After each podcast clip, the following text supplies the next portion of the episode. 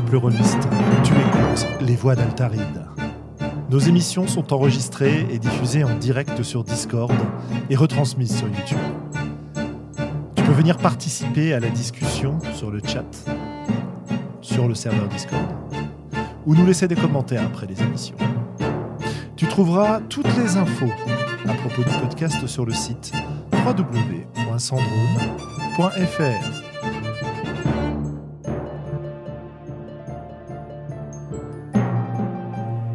Bonne écoute.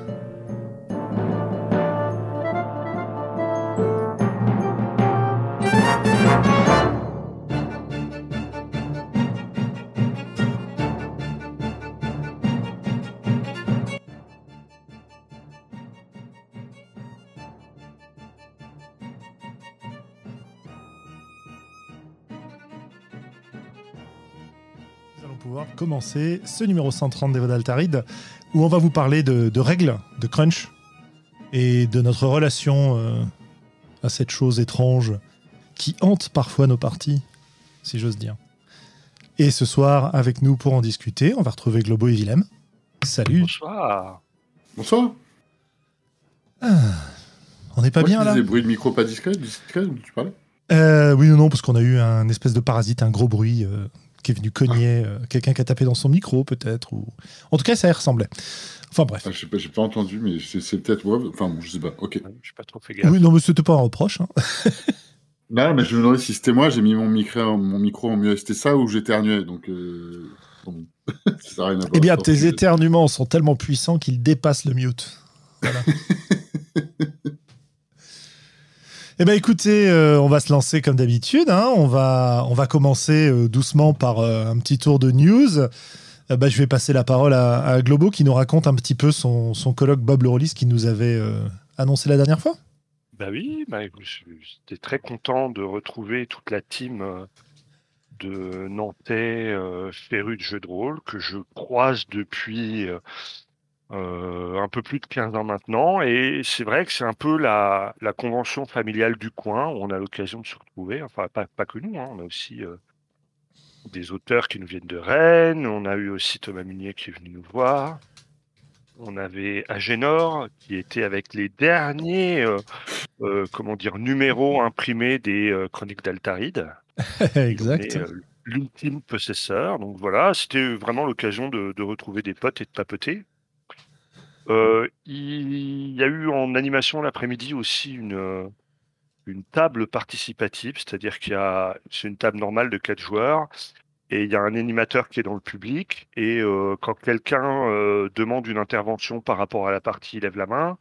L'animateur arrive avec son micro, fait jeter un des 6 1, 2, 3, l'in- l'intervention doit être positive. 4, 5, 6, elle peut être, elle peut être négative pour les joueurs.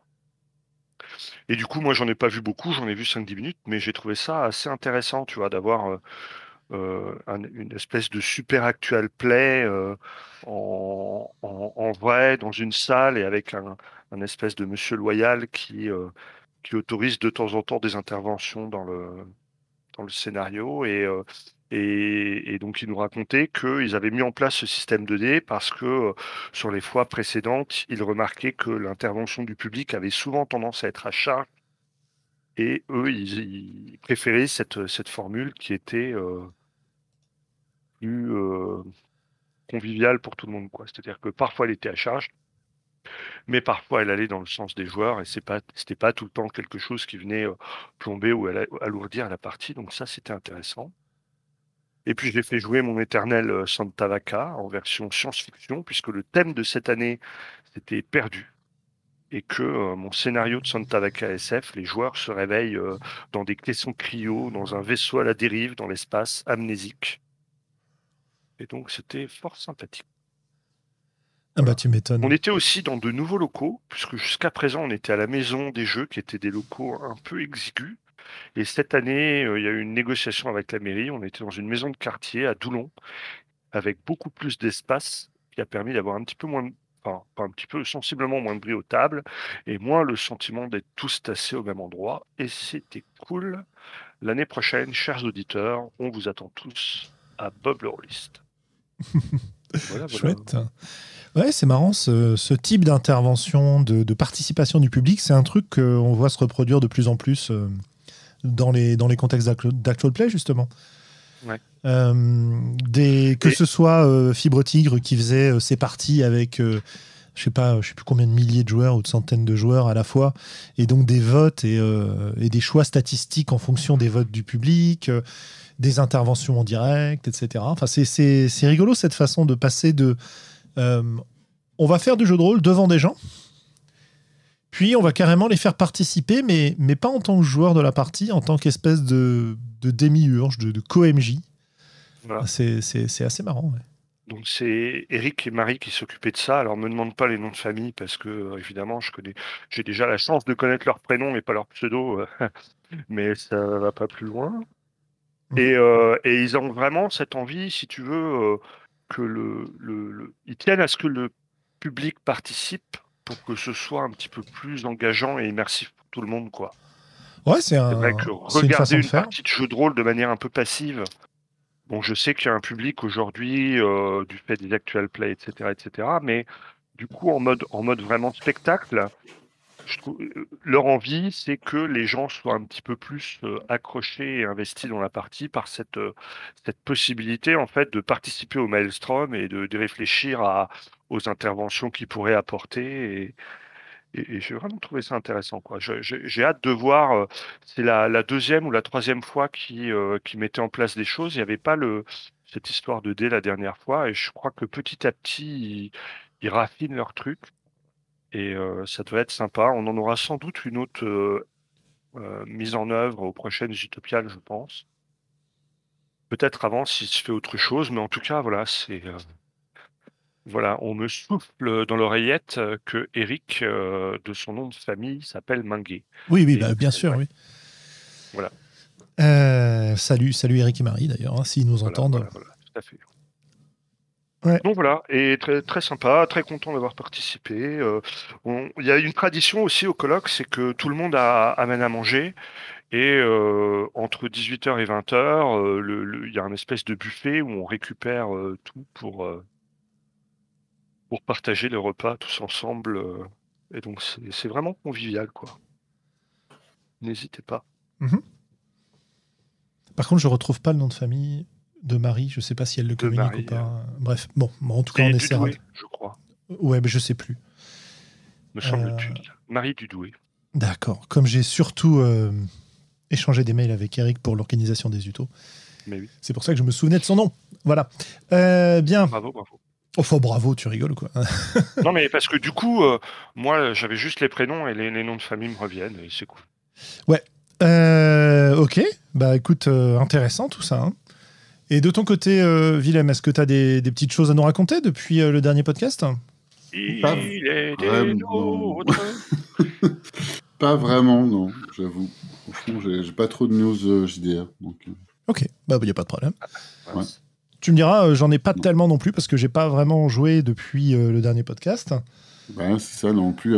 En principe, je dois avoir une partie prévue dans deux semaines. De... Je parlais de Cthulhu Confidential, donc j'ai reprogrammé ça.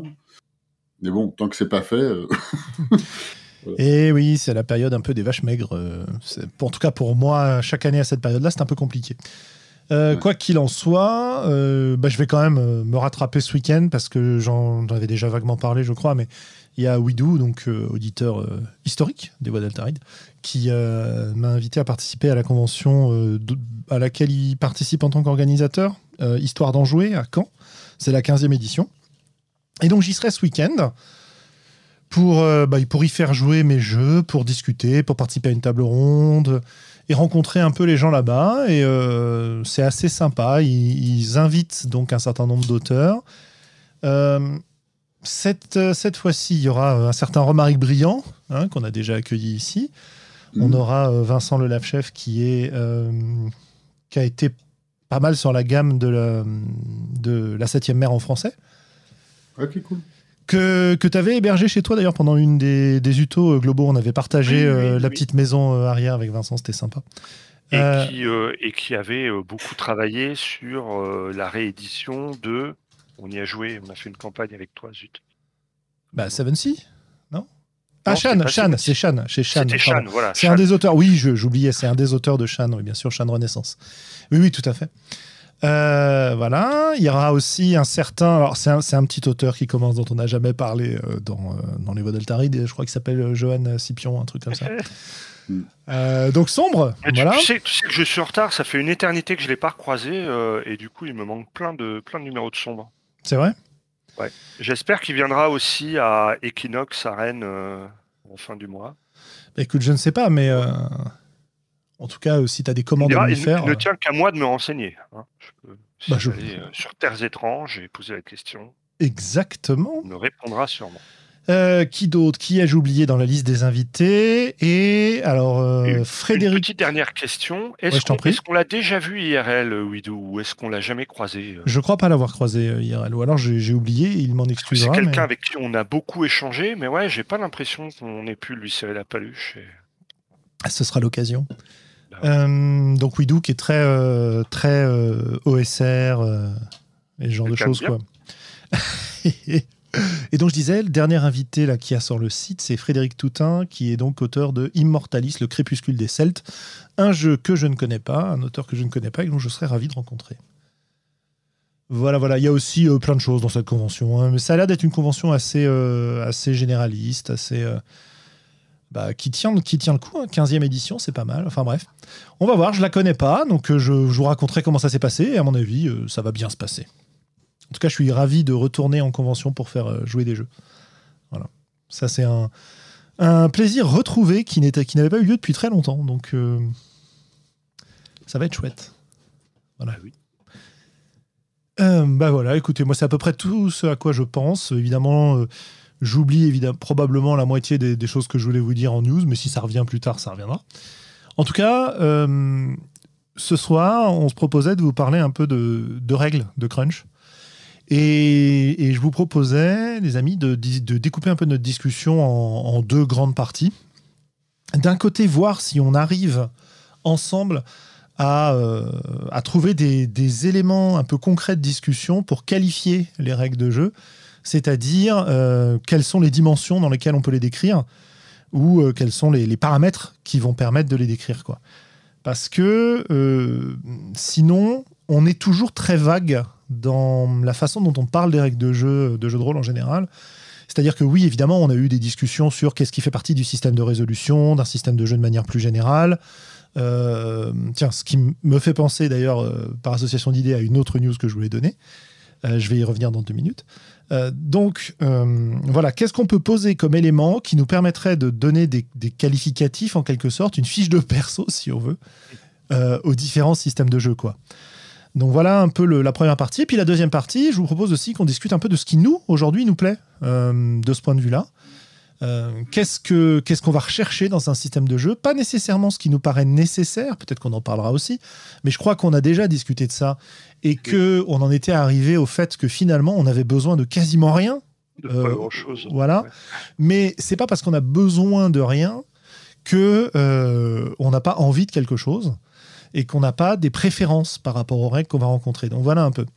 Euh, je reviens juste sur les news dont je voulais parler. Ouais, j'ai euh, euh, tous les. Là, il y a. Alors, reprenons. Les premiers vendredis du mois, il y a une, une initiative qui s'appelle Donjons et Labo, qui regroupe des chercheurs universitaires pour parler de jeux de rôle, qui organise des, des séminaires. Donc je disais, le premier, le premier vendredi du mois, c'est accessible à n'importe qui. Et j'y ai assisté vendredi dernier. Il y a eu deux présentations. Euh, donc une présentation autour de euh, euh, est-ce que le, jeu de rôle peut permettre de. La première, c'était ça. C'était, genre, j'ai plus le titre, faudrait que je le retrouve, mais en gros, le propos, c'était de, se demander si le jeu de rôle était un moyen d'accéder aux représentations que les gens ont du Moyen-Âge. C'est-à-dire que quand on joue dans un jeu médiéval, on va reconstituer une forme de Moyen-Âge. Et euh, évidemment, cette forme, parfois, est comment dire, ancrée dans l'histoire, et parfois, elle est plus ancrée dans ce, ce que la personne qui présentait euh, parlait de, médiévalisme. Alors moi, je suis vraiment pas spécialiste, mais si j'ai bien compris, les médiévalismes, c'est tout ce qui va être tout ce qui va faire référence au Moyen Âge, mais sans dater du Moyen Âge. Donc euh, toutes les reconstitutions à partir euh, plus ou moins fantasmées, voilà, à partir de l'imaginaire qu'on construit autour du Moyen Âge, et donc ça induit un certain nombre d'idées fausses, mais pas, pas seulement fausses d'ailleurs, mais... Enfin bref. Euh, donc voilà, est-ce que le jeu de rôle nous permet d'accéder à la façon dont les gens se, se représentent le Moyen Âge quand ils sont en train de jouer? Et donc j'ai trouvé ça très intéressant. Et puis la deuxième m'a un petit peu moins intéressé parce que c'est des choses dont on a beaucoup parlé, mais ça revenait sur la chasse aux sorcières euh, euh, aux États-Unis puis en France que les rôlistes ont subi dans les années 80-90. Euh, avec une perspective un peu historique, avec des citations, avec euh, une espèce d'examen de, ce qui s'était passé à ce moment-là, en essayant d'avoir une image un peu neutre par quelqu'un qui n'avait pas vécu la période, justement. Donc c'est ce qui rendait les choses peut-être un, peu plus intéressantes, malgré le côté un petit peu marronnier euh, de, ce genre de présentation, pour nous qui en avons discuté 60 000 fois. Ah oui, oui. Puis, puis qui l'avons vécu en partie aussi. C'était en ligne. Du coup, j'ai trouvé le, le titre de la première, c'était Appréhender un Moyen-Âge par le prisme du jeu de rôle. Ah, excellent. Merci beaucoup, Willem. Par Grégory Tenet, diplômé de français moderne, cherchant en ludologie, Université de Lausanne. C'est ça. Parfait. Et la deuxième, tu as le nom de la deuxième du coup? Ouais, Clément Pellissier, docteur en sciences de l'imaginaire, Université de Grenoble, La chasse aux démons, histoire d'une incompréhension du jeu de rôle. Donc Voilà. là, ça... d'accord, ok, ouais, le truc dont on-. Voilà. Et donc, c'est Donjon et Labo. C'est une. euh, Ouais, c'est ça. C'est une, une Et Du coup, initiative. j'ai le 1er avril. si tu- Ouais, bah, tu peux nous annoncer euh, les sujets du 1er avril. 1er avril 2022, sujet fabri... Donc c'est en ligne en fait, pardon, excuse-moi. Euh, oui, c'est ça. C'est- en fait, Ouais. euh, Donjon et Labo a un serveur Discord D'accord. euh, et organise via le, hum, une interface de l'université euh, les séminaires en ligne. Donc, euh, on peut y assister et éventuellement, euh, on peut poser des questions par écrit, etc. Euh, enfin, bref, c'est- très sympa. Eh ben, écoute, sujet assez sérieux le mois prochain. Là. Fabriquer, expérimenter et revivre l'histoire grâce au jeu de rôle. Euh, sujet 1 avec Michael euh, Freudenthal, je ne sais pas si je prononce ça correctement, doctorant Cifré, je ne sais pas si c'est un acronyme, en sciences de l'éducation. Hein? Cifre, les bourses. Pff, oui, voilà. C'est bon, son financement de. Ouais, c'est son financement de Euh, recherche. Voilà. Ah d'accord. Donc, euh, donc ça c'est sur le poids de l'histoire dans le LARP Légion, une histoire sibérienne. Ok. Et Corentin Boulet, qui est docteur en psychologie à l'Université de Lausanne, euh, le jeu de rôle en psychothérapie d'adolescents, intercréativité et narration au service des processus de transformation psychique. Voilà. Donc, vous voyez, c'est, euh, comme je disais, Euh, c'est, ouais. bah, c'est très, c'est, très sérieux. C'est, c'est Non, non, universitaire, mais les, les organisatrices, dont je vais vous retrouver le nom exact, euh, parce que Euh, évidemment, oui, elle s'appelle euh, Ah. alors euh, Audrey Dominguez, Hélène Godin et Marielle Devlemenck, voilà, super. Université de Grenoble. Voilà, tout à fait.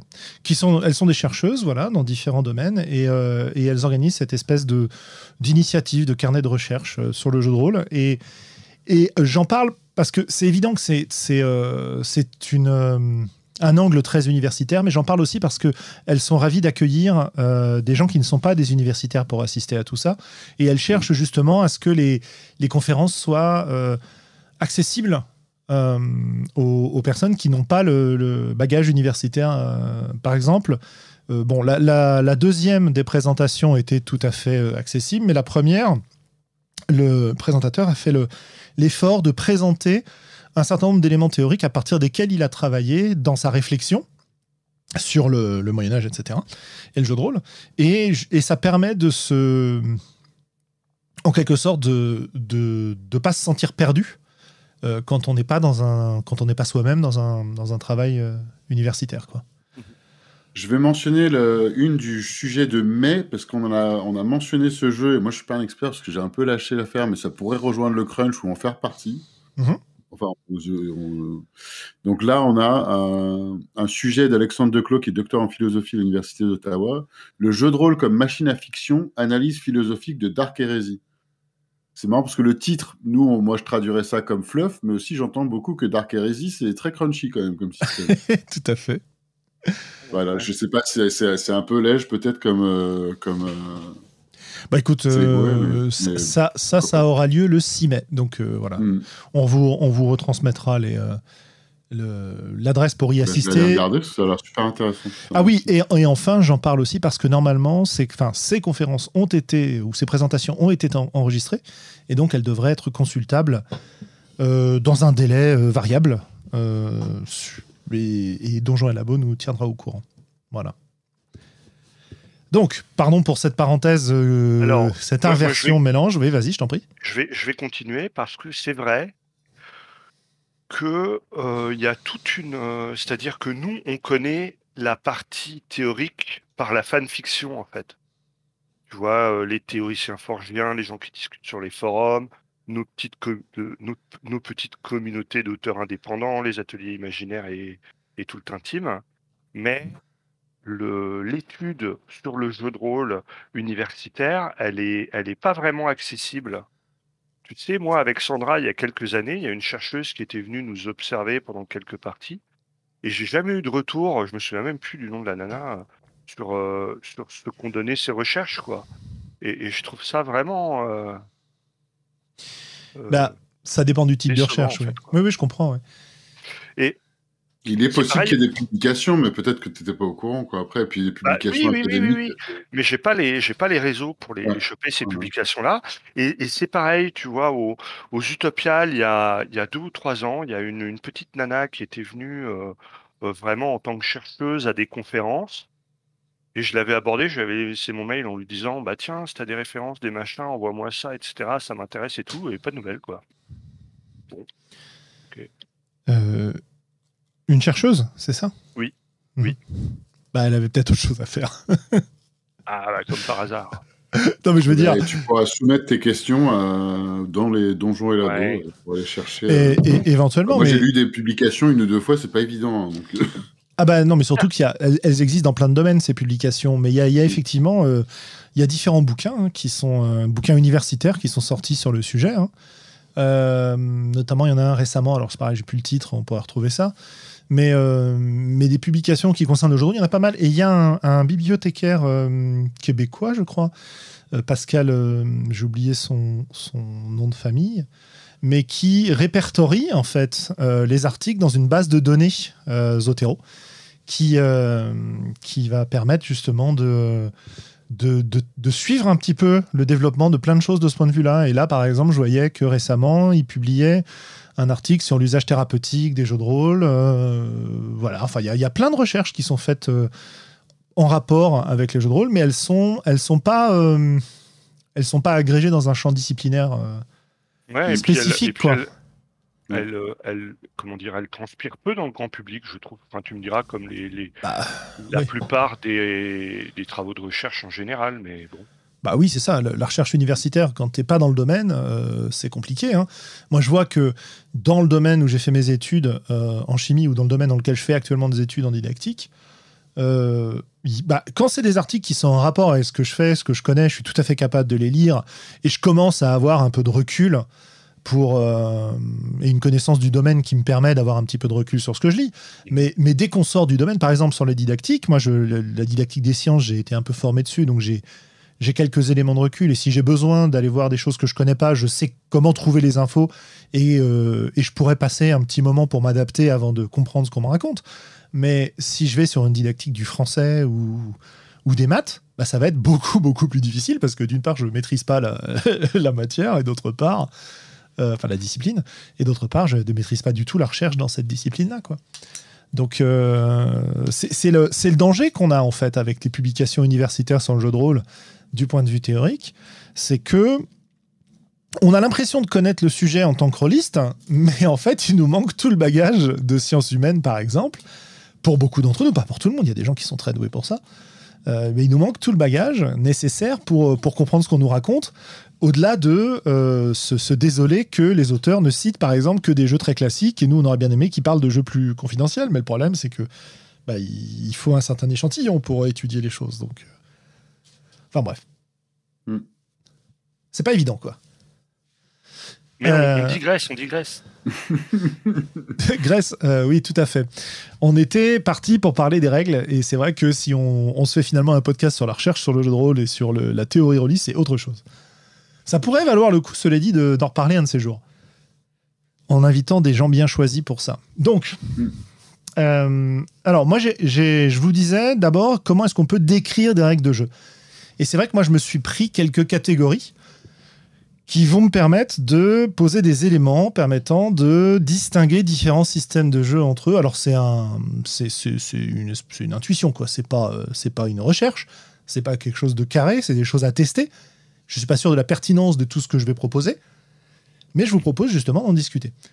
Donc, euh, pour l'instant, ce que j'ai noté euh, pour qualifier des règles, ça va être la complexité générale des règles, à voir comment on définit ça, le niveau de détail, ou la granulosité, on peut, on peut dire aussi, parce que je trouve que c'est pas nécessairement lié à la complexité, en fait. Ouais. j'ai noté alors j'ai appelé ça les objectifs, c'est-à-dire à quoi, va, à quoi vont servir les règles. Est-ce qu'elles vont servir à distribuer la parole? Est-ce qu'elles vont servir de moteur physique? Euh, Est-ce qu'elles vont servir à relancer l'histoire? Des choses comme ça. Donc ça, c'est une catégorie peut-être plus générale, une orientation si on veut. J'ai noté aussi la difficulté d'apprentissage, et ça, je ne sais pas si c'est lié à la complexité ou pas, euh, ou au niveau de détail. Et puis après, j'ai noté deux autres choses, qui sont le dispositif de jeu, c'est-à-dire est-ce que c'est des règles qui demandent l'usage d'un arbitre, euh, d'un meneur de jeu, ou est-ce que cette responsabilité est répartis entre les gens ou laissés à la charge du système lui-même. Enfin, voilà. Et enfin, euh, en rapport avec ça, une autre façon de le formuler, je me suis noté un truc qui s'appelle renforcement, validation et veto. Quand quelque chose est dit à la table, comment est-ce que ça va intégrer, euh, je parle vraiment du point de vue des règles, comment est-ce que ça va intégrer euh, ce qu'on est en train de faire? C'est-à-dire, est-ce que quand quelqu'un dit je veux utiliser, tiens, j'ai envie de grimper sur ce mur-là, euh, est-ce que je peux faire un jet d'escalade? Pour rester dans une situation de jeu classique. Comment ça se passe à partir de ce moment-là? Est-ce que c'est au meneur de jeu de dire euh, oui, ça fait partie du jeu, pas de problème, c'est une situation où c'est intéressant? Est-ce que euh, c'est les autres, un consensus à la table qui va dire ça? Est-ce que c'est OK, sauf si il y a quelqu'un qui n'est pas d'accord? Ben Voilà ce que je voulais dire quand je disais renforcement, validation, veto. Donc voilà un peu les catégories que j'ai. Les plus Moi, simples. dire, euh, ouais, je t'en prie. Dans la complexité, en tout cas, c'est comme ça que je le vois et c'est souvent ce que j'essaye de, de comprendre en premier lieu des règles d'un jeu. probablement, la, bah, je dirais la plupart des jeux, mais on reste dans le classique, mhm. ont un, espèce de mécanisme ou mécanique fondamentale. Genre, euh, comment est-ce qu'on résout les actions de manière générale dans ce jeu? Euh, ah, le système Chaosium, c'est un T2D de pourcentage et il faut faire moins. Euh, voilà. Euh, Donge, on a un D20, il faut faire moins. Il faut faire beaucoup. Ou pas beaucoup, etc. Euh, et, c'est ce que je cherche en général. En général, je veux savoir, ok, c'est quoi le truc de base de résoudre une action en général qui est, tu vois, bah, PBTA, c'est t'as 2D6 et il faut faire, enfin, si tu fais entre 1 et 6, 7, 9, 10, 12, voilà. Et tu veux dire que tu veux dire qu'un critère de complexité, par exemple, ce serait qu'un jeu n'utilise pas une seule mécanique fondamentale de résolution, mais au contraire une série de sous-systèmes différents.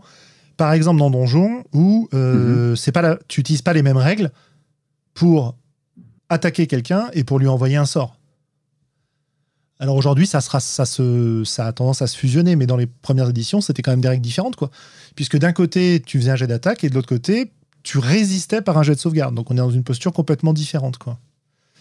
Ouais, mais tu, tu jettes pas un D20 tu, tu, oui, mais tu jettes un D20, mais que tu compares pas à la même valeur, qui marche pas de la même manière. D'ailleurs, des fois, il faut faire petit, des fois, voilà, faut des fois, faire petit, des fois, faut faire grand. Donc ça, c'était un exemple. Après, tu as euh, simplement le fait que pour savoir, euh, pour savoir si tu, si tu as le droit d'attaquer quelqu'un, euh, bah, tu vas faire un jet de dés et tu vois si tu le touches ou pas. Pour savoir si tu, si tu peux jeter un sort, bah, il faut que tu aies le sort en mémoire, il faut que tu l'aies mémorisé. Il y a des règles spéciales. Tu peux en lancer qu'un certain nombre par jour. Tu vois, c'est ça que je, quand je dis des, des, des fondements mécaniques différents, en fait. Parce mm. que dans beaucoup de jeux euh, un peu anciens, on a quand même pas mal de. de euh, sous-systèmes. Ouais, c'est ça, de sous-systèmes, de, de, méthodes différentes. Donc voilà. Pour, euh, enfin, en tout cas, moi, je soutiens. Enfin, en tout cas, ma, perspective de, des trucs, c'est que genre, il y a un truc de base dans ce jeu et c'est quoi? Peut-être je me trompe, hein, peut-être c'est complètement faux ce que je dis, hein, mais c'est comme ça que je le perçois, c'est comme ça que je le vois. Je, suis parfaitement d'accord avec toi.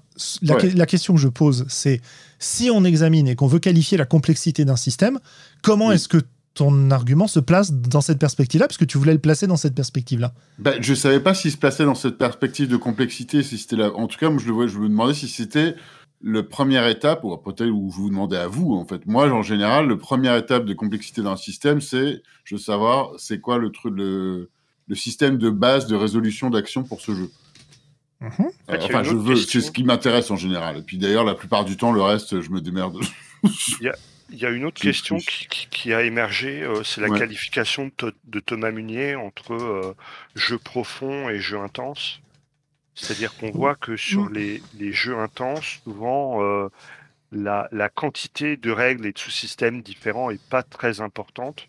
Mhm. Mais sur ce que Thomas appelle les jeux profonds, c'est-à-dire les jeux qui vont pouvoir émuler plein de trucs, être joués au long cours, etc., euh, puisque ces jeux ont la, ont la prétention justement d'émuler beaucoup de choses, on peut vite se perdre dans différents euh, sous-systèmes. quoi. Hmm. Comme GURPS. Ouais. Alors, je connais pas assez GURPS pour dire s'il y a plein de sous-systèmes différents. Crois Mais euh, comme Shadowrun, par exemple. Shadowrun, le système, il est, la base du système est très simple et c'est toujours la même. C'est-à-dire, tu ajoutes caractéristiques plus compétences, ça donne un nombre de D6 à lancer, tu jettes tes dés, à chaque fois que tu fais 5 ou 6, c'est une réussite, et plus tu as de réussite, euh, mieux ça marche.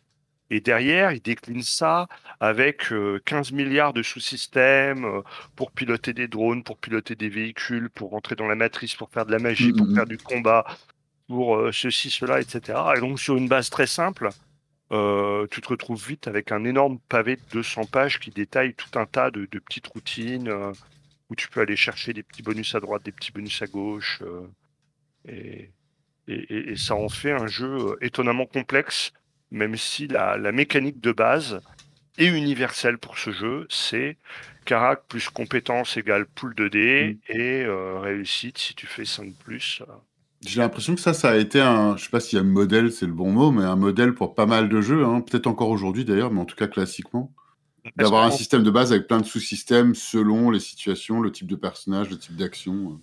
C'est parce que historiquement, c'est le reproche qui avait été fait à Donjons et Dragons, où justement, des, des fois, il fallait lancer un D20 et puis faire beaucoup. Des fois, il fallait lancer un D20 et faire pas beaucoup. Mais des fois, comme pour les compétences de voleur, il fallait lancer un D100 et puis faire en dessous. Et puis des fois, euh, quand on savait pas quoi faire, il suffisait de jeter un D6. Et puis, euh, sur un ou deux, tu trouvais le passage secret. Et, et tu vois, c'est-à-dire que sur tous ces aspects du jeu, en fait, dans les premières éditions de Donjons et Dragons, eh ben, tu avais des sous-systèmes très différents et qui n'avaient aucun rapport entre eux. Et Mhm. donc, ça a vraiment été une critique qui a été faite à Donjons et Dragons. Et donc, il y a eu toute une école où ils se sont dit, euh, bah, en fait, on, on va essayer de trouver un grand système qui sera compréhensible une, une fois pour toutes par tout le monde. Et puis, on va le décliner dans, dans tous nos sous-systèmes. quoi. Absolument. Ça a été une. un- moi, je me souviens que c'était un argument qui était mis en avant dans Innomis Stanis Magna Veritas, puisqu'il te présentait euh, une table unique de résolution, tu vois. Ah oui, c'est vrai, je me souviens. Euh, donc. euh, Qui avait été de- bah, c'était, euh, similaire dans euh, ah zut Bloodlust euh, oui, oui, oui, tout à fait. parce que c'était aussi Mais Bloodlust, c'était c'était le système basique, en fait. Alain. Donc, Ouais, euh, c'est l'évolution du système basique. Bah, le système Oui. basique, par exemple, était intéressant de ce point de vue-là, parce que tu, euh, tu avais toujours des caracs euh, qui étaient des caracs à la donjon, Mm. et à côté, tu as les pourcentages de tes compétences. Alors, tiens, dans, la discussion, euh, la section que je trouve intéressante, je sais sais pas, c'est un truc si vous avez beaucoup lu sur le sujet, un petit peu dans les trucs forgés, mais j'ai peut-être pas tout lu non plus. Euh, dans l'idée qu'on est en, train- d'essayer de simuler quelque chose, donc de, donner des caractéristiques. Donc, cette idée, je sais pas comment l'exprimer. Euh, l'idée qu'il va y avoir un, un côté aléatoire, donc on ne sait pas exactement, on va lancer un dé pour voir si on arrive à avoir quelque chose. Euh, donc, il va relever d'un- d'une question mathématique de probabilité, euh, mais le mettre en conjonction avec des capacités et euh, l'histoire, la mise en scène, l'endroit, ce qu'on est en train de raconter. Je sais pas si vous voyez ce que je veux dire. À partir du moment où tu commences à mettre des chiffres pour simuler quelque chose et que tu dis euh, bon bah ça va ça ça va être basé sur un jet de il y a euh, il y potentiellement on peut considérer euh, de cal- calculer des probabilités de choses qui puissent arriver ou pas, euh. Euh, Ah, oui, oui, mais c'est autre chose. C'est un peu vague, hein, je lance des trucs très ouverts. euh, Ouais, ouais, mais euh, si ça, te- si ça te, te dérange pas, j'aimerais bien qu'on. euh, non, pas du tout. qu'on- s- qu'on essaie de se concentrer un peu sur ce qu'on, enfin, ce dont on était en train de parler, puis après on passe aux autres, euh, aux autres Ça marche. éléments. Tu vois euh, Ça te va, Globo aussi ou, oui, mais j'avais des choses à dire sur ce que vient de dire Willem. Eh ben, on, les garde sous le coude et on, va en ah, parler dans, dans, 2-3 minutes. Mais parce que moi, j'essaye toujours de réconcilier ce qu'on est en train de dire par rapport à mon idée de décrire un système de jeu par différents paramètres, si tu veux. Hmm. Et si on parle de complexité, moi je, note qu'une des questions qui peut répondre à la complexité du système, c'est de savoir si le jeu a ou non une mécanique fondamentale de résolution. Et pour moi, la complexité, elle va pouvoir s'exprimer de deux manières. Soit euh, il y a une mécanique une, une mécanique fondamentale, et dans ce cas-là, est-ce que cette mécanique est simple ou complexe? À savoir, est-ce qu'elle demande des calculs ou est-ce qu'elle se fait euh, juste par une lecture directe de dés J'en sais rien? Et deuxièmement, est-ce qu'on a euh, un système qui est unifié par cette mécanique, justement, ou est-ce qu'il n'y en a pas? Et s'il n'y en a pas, bah, la complexité, elle s'exprimera plus par le nombre de sous-systèmes qui sont présents. Quoi. Ouais. Voilà. Le seul truc, bon alors là, je pense que complexité, on parle d'étapes. Enfin, je suis juste en train de penser, c'est peut-être, je suis peut-être pénible, hein, mais. Mais c'est pas grave, on tombe quand même. La complexité. Ce qui est complexe pour quelqu'un l'est pas pour quelqu'un d'autre, peut-être, non? Ça peut être difficile. Je suis pas sûr que ce soit un terme de complexité dans ce cas-là. Alors, euh, complexité, ça veut donc là, on est en train de dire, OK, est-ce qu'il y a plusieurs étapes ou plusieurs calculs à faire pour arriver à un résultat Oui, euh, si tu veux, la complexité, je, le, je, l'envisage euh, comme le nombre de, si on veut, le nombre de sous-parties qui va faire fonctionner une machine, tu vois. C'est pas parce que tu sais très bien monter et démonter des horloges, et donc que ça te paraît simple que le système n'est pas complexe. Ok. Tu vois. C'est de j'essayais d'avoir un point de vue un petit peu objectif justement pour qu'on puisse ensuite exprimer euh, les choses avec lesquelles on a des facilités les choses qui nous paraissent difficiles etc etc mais effectivement c'est une c'est une remarque très intéressante hein. euh, ce qui nous paraît complexe n'est pas fixe selon les individus ni fixe euh, selon le selon le temps parce que quand tu rencontres un système une première fois euh, bah, il peut paraître complexe et quand tu l'as utilisé souvent ou quand on te l'a expliqué euh, en direct, il peut, euh, il peut devenir très automatique pour toi. Et donc, à partir du moment où il devient automatique, la complexité va évoluer et va disparaître de ton point de vue. Ouais. Donc, en tout cas, pour suivre le même cheminement que ce que tu viens de dire, je crois, hein, plus un système va, ou plus, plus, un, plus une explication de règles va vouloir détailler des situations différentes, plus il va y avoir de complexité, parce que s'il donne des, des situations spéciales pour dire, OK, telle règle s'applique dans... Euh, eh ben, si quelqu'un, euh, pour simuler telle ou telle situation. Eh ben, je suis pas, je suis pas nécessairement d'accord avec ça. Euh, ah. C'est pas parce que un système veut euh, gérer des tas de situations différentes qui va justement impliquer ah une complexité plus grande, tu vois. Mais ça peut. Ah, bien sûr ça peut. Il y a des systèmes qui le font, c'est ça que je voulais dire. Il y a, cette possibilité. Euh, bien sûr, mais il y a aussi des systèmes qui restent simples et qui gèrent tout de la même manière, avec le même jet, la même, euh, le même type de choses, sans prendre en compte, euh, enfin sans, sans complexifier leur, leur fonctionnement en s'appliquant à différentes choses. Et là, c'est un peu le critère de multiplicité que j'avais tout à l'heure. C'est-à-dire que si tu restes sur ta mécanique fondamentale, bah finalement, ça reste euh, à un niveau de complexité qui est la complexité de cette mécanique-là.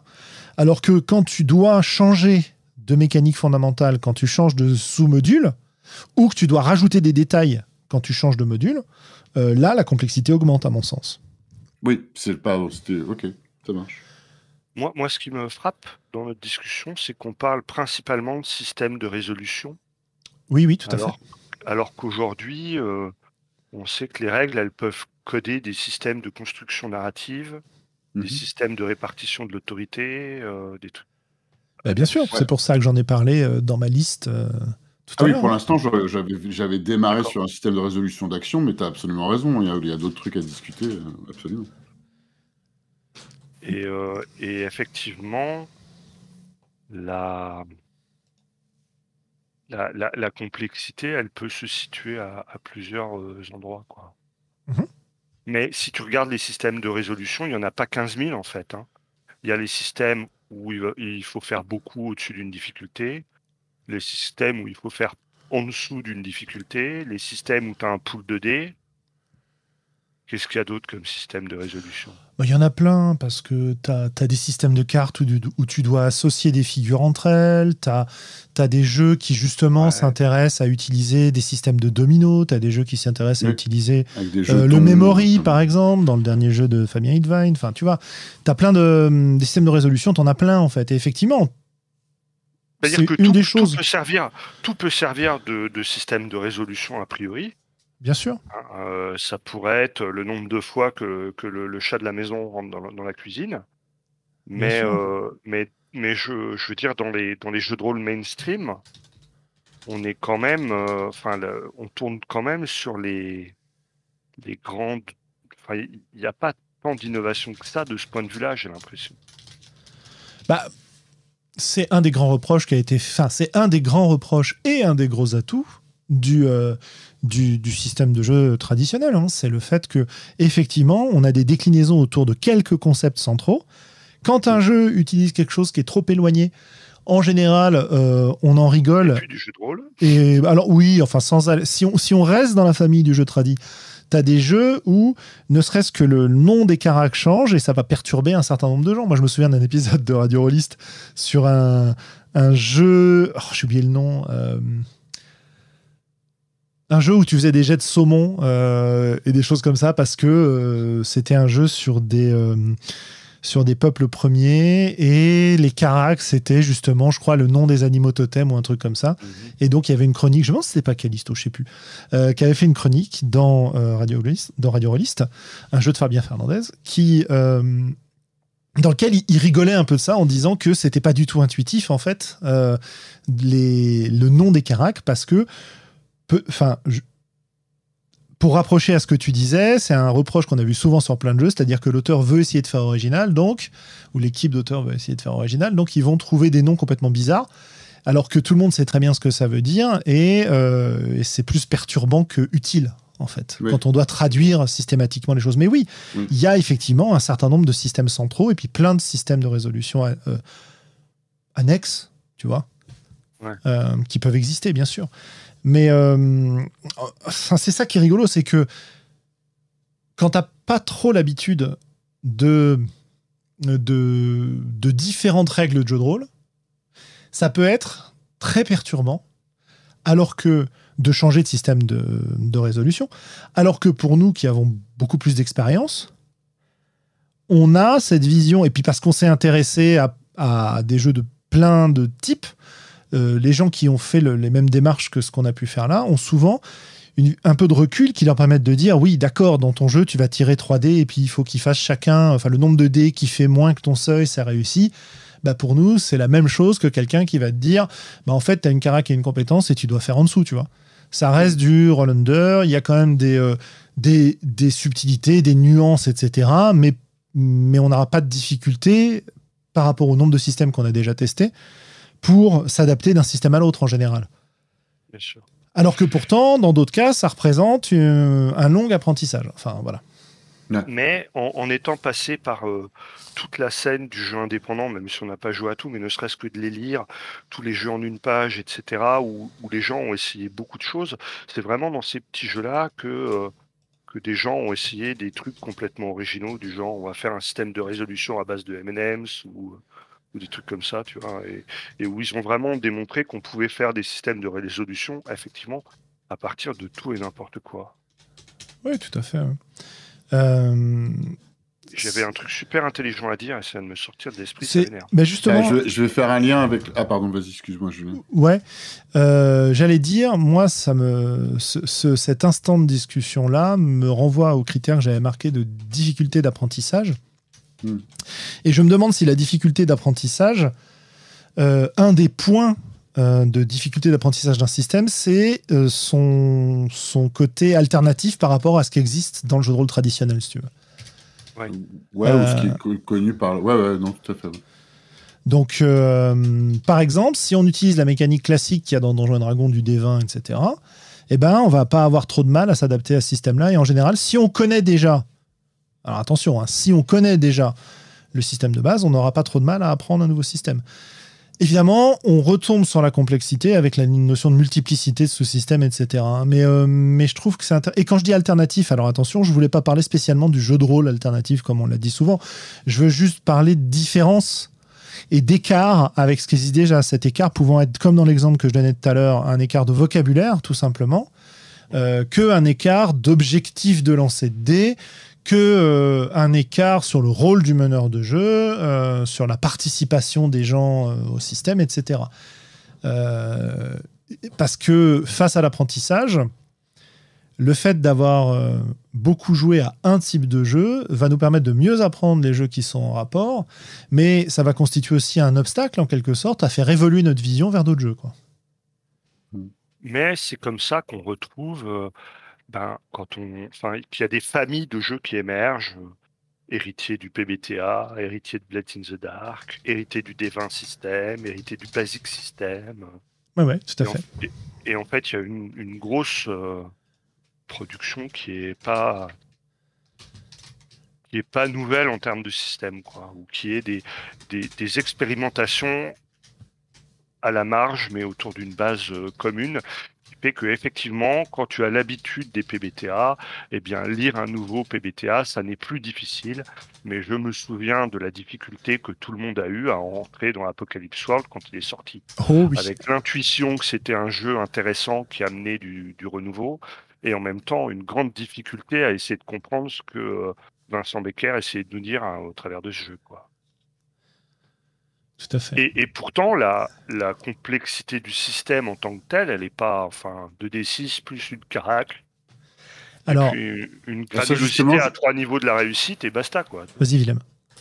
Je me demandais euh, si ça valait le coup de parler de catégorisation d'éléments dans, dans, le, dans les règles. Donc, je- donc on a parlé de mécanique de résolution, tu as mentionné quelques autres trucs globaux. Je, je pensais aussi aux personnages. Euh, parce que ça, ça représente tout un pan de, bah, a priori important. Bon, ça dépend des jeux après, mais a priori important. Euh, comment le personnage est représenté, peut-être. Après, le, le, qui c'est qui a, qui c'est qui a autorité sur les, les règles de personnage, ça tu l'as mentionné, Globo, c'est intéressant. Mais je sais pas si cette conversation qu'on a, on veut partir là-dedans ou pas, en fait. Ça, je, je suis pas sûr. Bah écoute, euh, moi, ce que, ce que mon objectif ici, ce que je vous propose, après on peut en dévier, il n'y a pas de souci, mais mon objectif à la base, c'est de trouver des choses qui nous permettent de parler avec un même vocabulaire des différents systèmes de jeu qui nous intéressent. D'accord? Et comment qualifier et décrire ces systèmes de jeu. Donc effectivement, dire qui a l'autorité sur quel pan du jeu, ou plutôt quel, à quel modèle on se rapproche, parce que on peut on peut peut-être étendre ça de manière plus générale. Euh, c'est un critère qui est tout à fait euh, pertinent. Il n'y a pas de souci de ce point de vue-là. hein. Euh, de même que euh, parler des personnages. Bon, c'est vrai que moi j'aurais tendance, tu vois, pour les personnages, à faire, à faire euh, se rejoindre la façon dont on décrit le personnage et euh, la, la, complexité, la multiplicité du système de jeu dans ces différents sous-systèmes. C'est-à-dire que si tu as un système qui est unifié, euh, bah, c'est peut-être plus simple de décrire un personnage dans ce système-là. Peut-être pas. Peut-être que là, on, on approche de l'autre euh, critère que j'avais nommé niveau de détail, tu vois. Euh. Je sais pas, hein, mais, Mais- euh, ouais, mais l'approche par les personnages est intéressante, tout à fait. La, la- la création de personnages, c'est quand même, selon moi, un grand critère de complexité d'un jeu.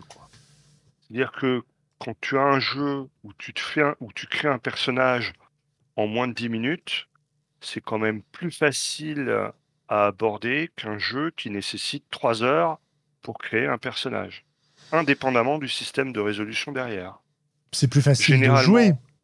Non, plus. euh, c'est pas une question de jouer, c'est que le coût d'entrée est très important. Généralement, moi, ce que j'ai remarqué sur des créations de personnages longues, elles sont longues pourquoi? Parce qu'il y a beaucoup de choix à faire, parmi des listes très importantes, beaucoup de points à répartir, et généralement, pour faire des choix pertinents quand ils sont nombreux et ou complexes, ça demande du temps, et ça demande aussi un coût d'entrée important dans le jeu. Et je pense que euh, ce que je retiendrai comme, euh, comme critère de. euh, comme critère de ce point de vue-là, de non pas de complexité nécessairement, parce que dans, les, dans la description du système, il n'y a pas que la complexité.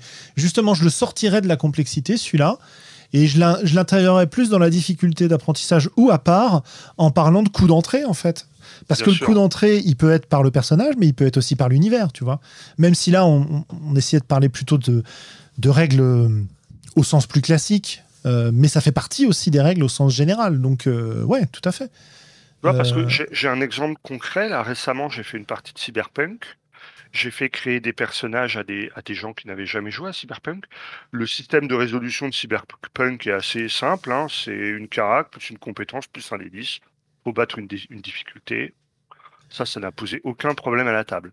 Par contre, à la création des personnages, si j'avais dû laisser à tout le monde le catalogue de tout le matos cyber euh, en leur expliquant par le menu euh, pourquoi il vaut mieux un, un booster de signal euh, Keren Zirov plutôt qu'un centre Devistan et etc etc etc eh ben je, je, je veux dire il m'aurait fallu la, journée pour créer les personnages quoi. Mhm. Moi, je, je le. Et, et, c'est pas qu'une question de liste, tu vois. C'est-à-dire que si tu lis la, la, la, litanie des dons, la litanie des équipements, la litanie des sorts, mais que tu n'as pas une compréhension intuitive du système et de quels effets ça a, c'est compliqué de faire, c'est d'autant plus compliqué de faire un choix, sauf à te dire, oh, finalement, Osef, allez, je prends n'importe quoi et qu'on commence à jouer, quoi. Ouais. ouais, ouais, moi je mettrais ça dans le, dans le coup d'entrée. Je mettrais ça dans. Alors, je, je, vais faire évoluer la terminologie que j'avais utilisée parce que je prends les notes en même temps. Hein. Je complète les notes que j'avais prises déjà, mais euh, je parlais de difficulté d'apprentissage. En fait, c'est pas c'est pas forcément le bon terme. Je pense que ce qui est plus intéressant comme terme, c'est parler de difficulté d'appropriation. Parce que ce qui va être intéressant, c'est la façon dont tu t'appropries le système pour pouvoir jouer avec, et il faut te l'approprier pour pouvoir jouer avec. Et si tu as besoin de très, euh, de beaucoup de temps pour te l'approprier parce qu'il faut faire 50 milliards de choix avant de définir ton personnage, bah pour moi, ça fait partie des difficultés que tu vas rencontrer sur ce front-là. Mm. Et, du coup, euh, si je veux décrire, bah c'est l'exemple que tu donnais sur Cyberpunk marche bien avec cette définition-là parce que euh, si je regarde la complexité du système, bon bah en termes de complexité de base, euh, la mécanique fondamentale, elle n'est pas compliquée, il n'y a pas de problème. Cette complexité innée de la mécanique, elle n'est pas, elle est pas très élevée. Par contre, la complexité existe dans la multiplicité des sous-systèmes, matrice, euh, cyber, machin, etc. et en plus, voilà, en difficulté d'appropriation, je note que le coût d'entrée dans le jeu, si tu ne l'aménages pas en limitant les options des personnages, va être très grand, tu vois. Et donc, si je veux décrire un jeu à quelqu'un, bah, je vais pouvoir lui dire, alors, euh, la mécanique de base, en fait, elle est très simple. Après, tu as plein d'options dans le jeu, et donc selon ton perso, bah, euh, ça peut être plus ou moins compliqué selon les trucs que tu as à faire. Et puis pour créer un perso, par contre, ça va demander un peu de temps parce qu'il y a plein d'options, et donc il va falloir euh, se frayer son chemin à travers toutes ces options, tu vois. Et donc du coup, en, regardant mes critères, je vais pouvoir petit à petit euh, me former une espèce de grille de description. Alors évidemment, elle est imparfaite, c'est celle que moi je me mets en place dans ma tête, euh, et, et, je trouve intéressant d'en discuter parce que comme ça on voit quels arguments on peut donner pour décrire nos systèmes. Euh, ah, si je reprends un autre exemple, euh, juste dans le même truc, c'est Chroniques oubliées. Chroniques oubliées Fantasy, on le vend comme un jeu d'initiation. Effectivement, quand on t'amène les pré-tirés, le système de résolution est simple. Le, le, le joueur a quelques pouvoirs sur sa, sur sa fiche de personnage et ils sont relativement explicites. Mais en fait, quand tu regardes, un personnage, c'est six voix de cinq pouvoirs. Et tu as 12 ou 13 classes qui ont tous six voix de cinq pouvoirs différents. Et donc, si tu devais toi-même créer ton personnage et choisir et comparer les classes entre elles, bah, il faudrait que tu te lises euh, je sais pas combien de pouvoirs en ayant compris plus ou moins quel impact ça allait avoir en jeu. Et donc finalement, pour un jeu d'initiation, eh ben, ça, devient vachement complexe, quoi. C'est-à-dire, tant qu'on te prémâche le boulot, qu'on te dit, tiens, regarde, t'as un pré-tiré, il est tout beau, euh, tu vas voir, c'est facile, ça marche bien. Mais, mais si toi, après, le jeu t'a plu, que tu veux te plonger dedans et que tu veux faire ton perso à toi, euh, eh ben là, tu as une quantité de paramètres qui, euh, devient euh, plus du tout euh, newbie friendly, à mon sens. Quoi. Hmm. Je sais que j'avais fait l'expérience aussi similaire, hein, comme l'exemple que tu as dit là, et Cyberpunk sur euh, la, nouvelle édition de Fading Suns à faire un perso. c'est marrant parce que ça, c'est un univers que je connaissais, donc je pensais que le degré d'appropriation, comme pour utiliser ton terme, hein, Julien, euh, Mhm. serait euh, facile. Et on m'avait dit ça, mais après j'ai entendu qu'il y avait 70 pages de, je sais plus ce que c'est, des avantages ou je sais pas quoi. Euh, et je voulais pas les lire, je ne pensais pas les lire. Et au final, j'ai réalisé qu'en fait, euh, je me suis mis dedans. Il fallait, enfin, il fallait, c'est pas qu'il fallait. J'aurais pu choisir n'importe quoi au pif, mais pour vraiment me mettre dedans et comprendre, euh, je les ai tous lus, quoi, au final. Bah ouais.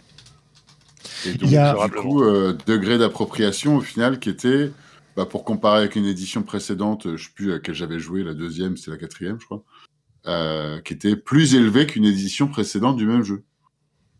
Il y a, euh, dans le même sujet, on a euh, Radburger qui nous fait un, commentaire sur, euh, sur YouTube. Et il dit dans la création de personnages, si la séquence de création est cohérente et que le livre facilite la recherche, même si le système est crunchy, euh, complexe quoi, ou riche, euh, on comprend de façon intuitive. Exemple, mutant année zéro, facile, contre nanochrome qui est infernal de son point de vue. Euh, et et c'est vrai que nous, on a donné des, des, des exemples dans un sens, mais dans l'autre sens, ça marche aussi. C'est-à-dire qu'on peut très bien avoir des, des, euh, un jeu qui est facile à s'approprier, mais dont la mécanique est complexe. Quoi. Et attention, parce que j'étais en train de dire, ça veut pas dire que c'est pas bien. Hein, je Bien sûr. c'est plus difficile à approprier, évidemment. Ouais, ouais, tout à fait. Ouais. Euh, mais là, du coup, son commentaire, c'était aussi sur quoi La mise en page et la manière dont le jeu est organisé, peut-être Euh, euh, je pense, je pense, plutôt système, en fait. je pense pas que ce soit spécialement la mise en page. Je pense que c'est juste le- la procédure de création de personnage à partir du moment où elle est bien claire, bien nette, Ouais. et où elle te renvoie aux bons endroits pour trouver les informations. euh, ça va te faciliter la création de personnages de façon, de façon importante, même quand c'est complexe, quoi. Euh. Voilà, c'est. euh, Et plus c'est complexe, plus ce genre de considération est importante, en fait. Si tu, si tu regardes, ouais, je pense, ouais, je sais pas. Si tu regardes par exemple la première édition de Vampire, faire un personnage, euh, c'était c'était facile en fait. Il suffisait de suivre les, les différentes instructions. Et à la limite, c'est plus facile de faire un personnage en suivant ces instructions-là. Le risque et le gros défaut du jeu, c'est que tu te retrouves avec des persos, comme dans beaucoup de jeux, qui en fait euh, ne risquent de ne pas fonctionner dans une partie parce que tu as suivi avec sincérité ce qui était proposé pour décrire le personnage. Et quand ensuite tu confrontes ça aux règles, et en particulier aux règles de combat ou aux règles d'utilisation de tes pouvoirs de vampire, bah ça marche pas. C'est-à-dire que les premiers persos que j'ai fait à vampire, euh, j'ai vraiment fait euh, comme ils disent de faire, c'est-à-dire t'imagines un perso humain, euh, tu prends euh, les caracs selon la façon dont tu imagines le, personnage en répondant à un certain nombre de questions, euh, tu imagines ce qu'il sait faire, tu te dis bon bah c'est plutôt un intello, je vais prendre les connaissances d'abord, etc. Puis après tu choisis ton clan, puis tu regardes tes disciplines de clan et tu te rends compte que pour tes jets de dés sur tes pouvoirs, t'as genre 1 dé ou 2 dés parce que t'as pas du tout choisi les bonnes compétences, tu vois. Donc. Euh, le truc est super bien guidé du point de vue de la définition du personnage que tu as envie de jouer, mais le problème c'est que du point de vue des, des règles, si tu connais pas les règles, si tu t'es pas approprié le jeu au préalable, euh, ton perso il va pas du tout mécaniquement fonctionner comme tu l'avais imaginé. Voilà. Ça, C'est un autre effet qui est rigolo et qui Ouais. peut rentrer dans la question de complexité de la création du personnage. C'est que quand tu as des systèmes très très ouverts, tu peux créer des personnages qui sont ina- inadaptés à la proposition ludique du jeu. Tout à fait. Et, et effectivement, les, les jeux à livrer de création, hein, les, les plus célèbres étant les PBTA, Mhm. eh bien, ça t'assure que au moins le personnage créé avec ce livret-là sera en cohérence d'un point de vue euh, background, avec efficace d'un point de vue système et efficace dans la proposition ludique. Mhm. Encore une fois, euh, à, à Cyberpunk, tu peux créer un rond de cuir euh, qui sait pas se battre et, euh, et qui fait que de la compta euh, et qui sait rien faire d'autre. Ouais, le défaut en revanche des PBTA, parce que tu disais tout à l'heure, bon voilà, c'est 2D6, c'est facile, c'est pas complexe comme système. C'est vrai que de ce point de vue-là, c'est pas complexe. Par contre, comme le système est découpé en moves, ce qui a posé beaucoup de problèmes à beaucoup de monde, et moi le premier, c'est de comprendre quand est-ce que tu devais utiliser ces, ces foutus moves, euh, ces foutues actions, et comment ça s'imbriquait dans la fiction, tu vois. Donc tu avais une complexité qui n'était pas une complexité du système euh, ou de la, méca- de la mécanique de résolution euh, fondamentale, mais de son application, si tu veux. Donc c'est... euh, alors, est-ce que ça, je le mettrais dans la complexité ou dans la difficulté d'appropriation? Je, le ouais, je le mettrais dans la difficulté Ouais, d'appropriation, ouais. Voilà, c'est ça, c'est juste un coup d'entrée parce qu'une fois que tu l'as payé, ce coup d'entrée, Après, c'est très fluide et, et après, Et ça tu- s'applique à tous les PBTA, quoi. Ah mais ce qui est intéressant, c'est que le coup d'entrée n'est pas au même endroit. Quoi. Le coup d'entrée, il n'est pas dans ta création de personnage, il est dans la pratique du jeu en soi.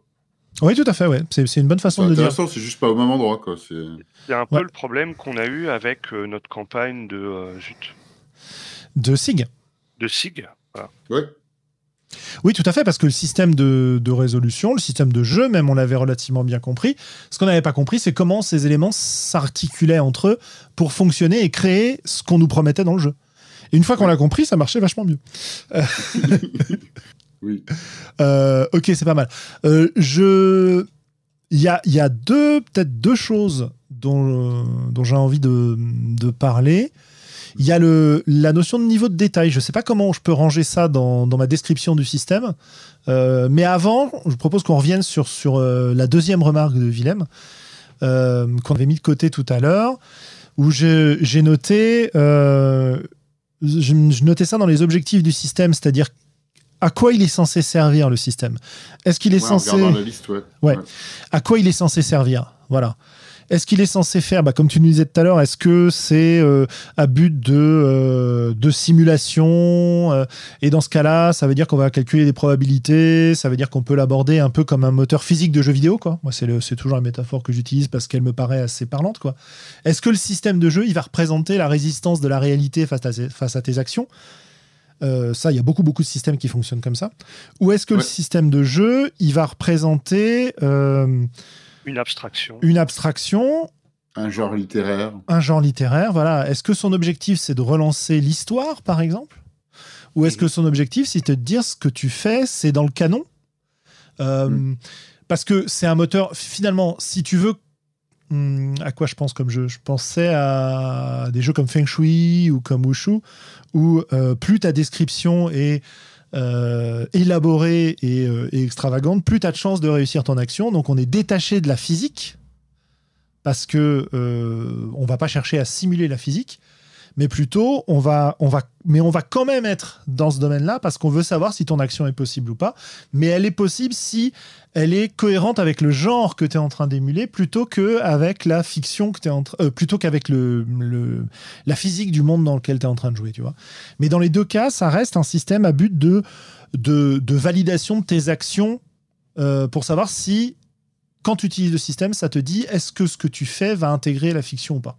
Tu vois Euh, Moi, je sais pas, je sais pas si tu peux dissocier le genre et la physique du monde. euh, bah justement, c'est euh, c'est intéressant ça. Qu'est-ce que Je tu pense. Eh ben, euh, la physique du monde, d'un monde de Vuxia, c'est que on peut courir sur des feuilles qui sont en train de tomber d'un arbre. Ouais. C'est pas la physique du monde réel. Mais Ah, je sais la pas. C'est la physique d'un monde de Vuxia.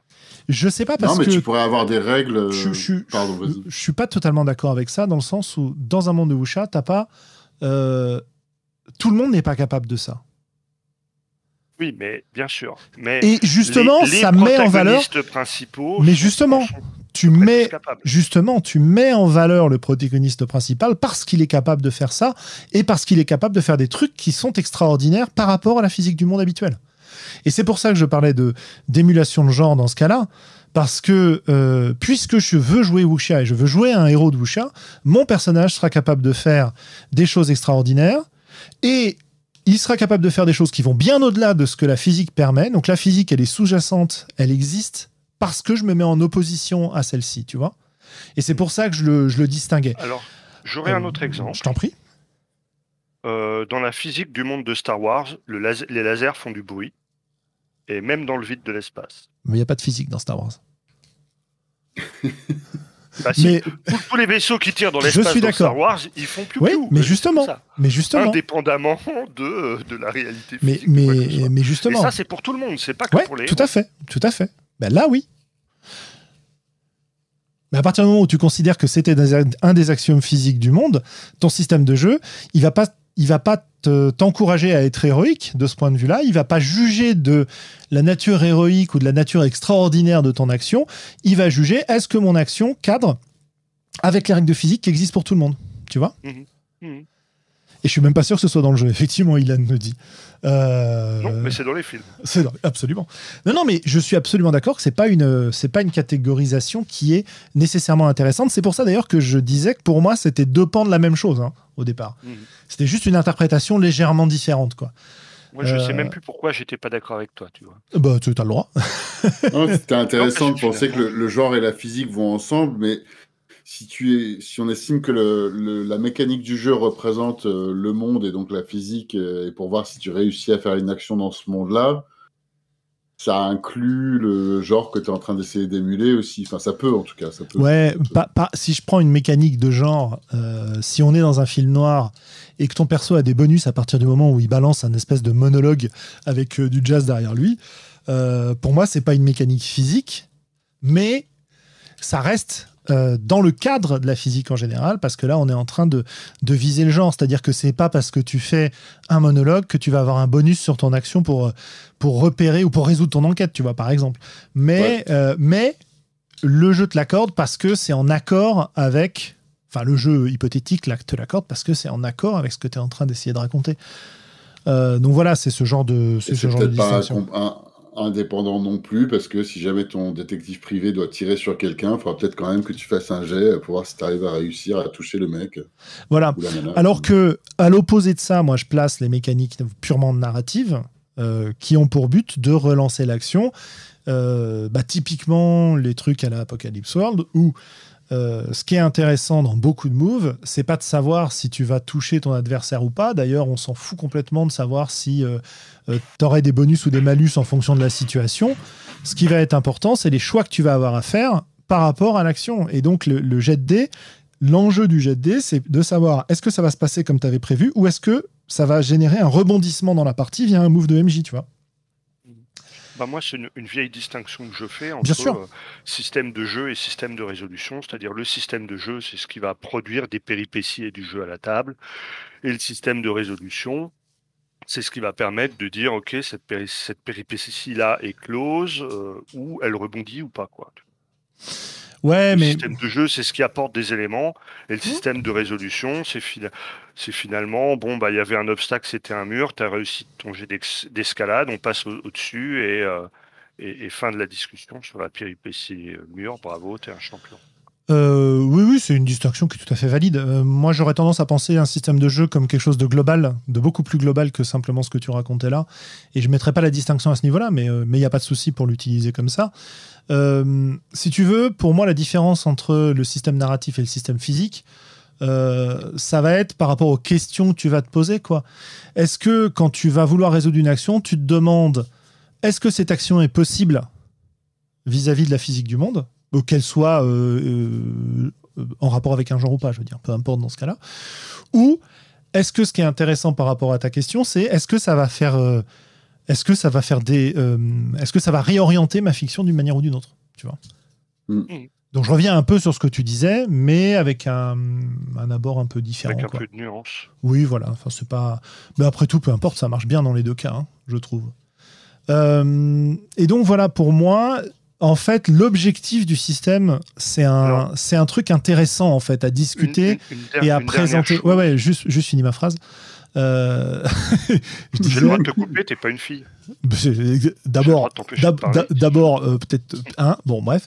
Et, euh, et ensuite, qu'est-ce que je voulais dire? Oui, euh, l'objectif du système, l'objectif du système, c'est quelque chose qui est intéressant à discuter euh, parce qu'on peut le décrire de manière euh, différente de ce qu'on a dit là. C'est-à-dire que c'est un, pour moi, c'est un truc qui est important quand je décris un système de jeu. C'est-à-dire que c'est quoi l'objectif du système de jeu? Bah, C'est juste de savoir si ton perso il va pouvoir triompher de l'adversité en face. Ok, c'est un truc intéressant. Euh, c'est de juger si ton action est suffisamment. euh, Enfin, l'objectif du système, par exemple, c'est de mettre ton perso en valeur à travers des, des euh, actions très héroïques, etc. Bah, tu vois, ça, c'est un truc que je trouve intéressant à dire quand je décris un système. Voilà. C'est, Je me demande même de si, on mettrait pas, si je mettrais pas l'objectif en premier presque dans un système. Si... Mais bon. Euh, dans une description du système, oui, c'est possible, oui, tout à fait. Donc, euh, je t'en prie, Globo. Je voulais parler de euh, justement la comment dire la la focalisation sur le réel indépendamment du style, mais de ce que tu veux émuler. Si tu veux émuler du jeu héroïque, si tu veux que les, les joueurs, les personnages que l'on joue soient héroïques, alors il faut pas être trop proche d'une euh, d'une réalité physique de notre monde, parce que euh, on sait très bien que euh, quand tu prends quand tu prends une balle dans le buffet, que tu sois un héros ou pas un héros, tu descends instantanément quoi.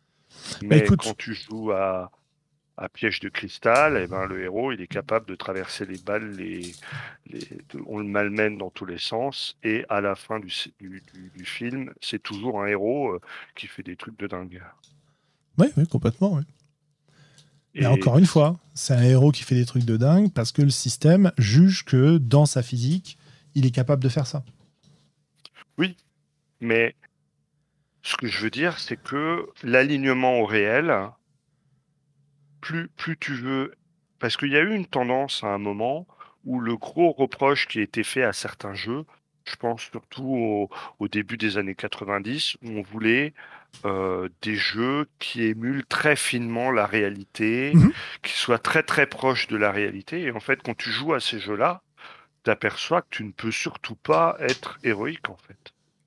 Et puis, tu as une, euh, voilà, une, euh, comme dirait Sian, une compétence pour euh, l'équitation des percherons, une compétence pour l'équitation des poneys, une compétence pour euh, l'équitation des chevaux à, à robe blanche. euh.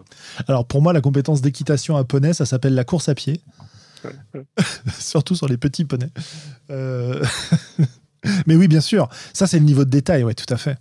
Euh, le niveau de, détail qui peut se renvoyer justement euh, à la façon dont tu vas gérer euh, ce genre de choses. Mais c'est- marrant parce que ce niveau de détail, tu pourrais aussi l'imaginer dans un système complètement narratif où tu vas justement à la suite d'une intervention du système devoir décrire des tas et des tas de choses. Si tu prends un.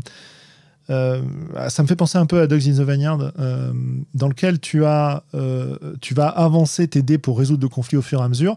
Et selon les dés que tu vas avancer, ensuite, tu as une vraie richesse de conséquences et de retombées qui vont avoir, qui vont avoir lieu. Et c'est-à-dire qu'on peut aller très dans les détails de ce qui se passe ensuite, alors que d'autres jeux, par exemple un système à la, à l'affût, où euh, ton jet de dés va juste te permettre de répondre euh, à la question que tu t'es posée sous la forme oui et, non mais, etc. Quoi. Et, et où là, justement, tu n'as pas trop de détails.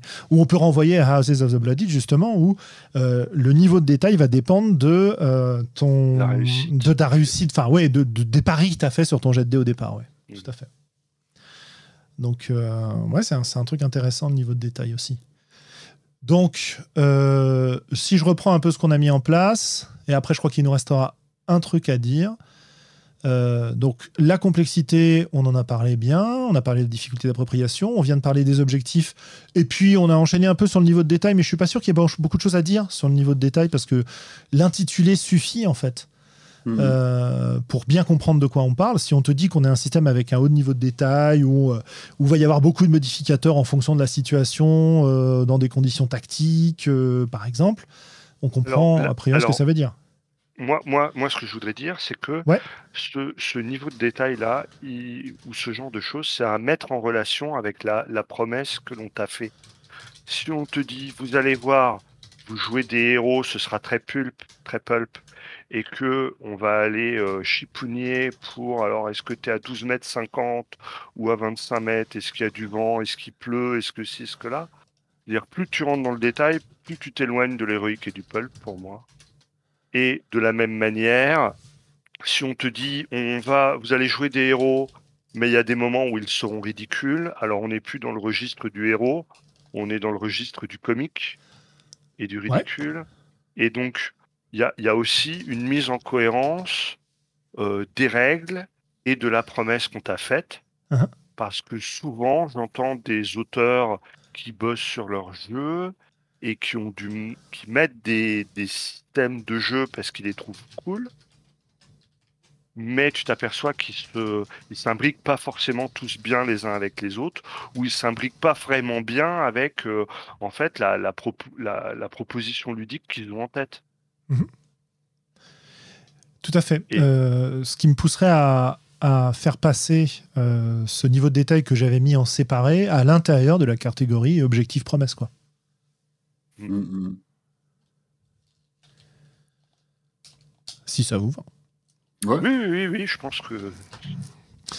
Euh, bah, le dernier point, c'est un point qu'on avait aussi un petit peu évoqué. euh, pour moi, c'est le- la question du dispositif de jeu, enfin ce que moi j'appelle le dispositif de jeu, c'est-à-dire est-ce que tu as un MJ, est-ce que tu n'as pas de MJ, est-ce que tu vas partager euh, l'autorité euh, sur ce qui intègre la fiction ou pas euh, à la table, ou est-ce qu'on aura toujours besoin de la validation d'un arbitre euh, à ce niveau-là, que l'arbitre soit le meneur de jeu ou que ce soit la personne désignée pour ça à ce moment-là, tu vois c'est un petit peu la différence entre les jeux, enfin, c'est une des différences qui était proposée entre les jeux sans MJ et les jeux tous MJ, tu vois.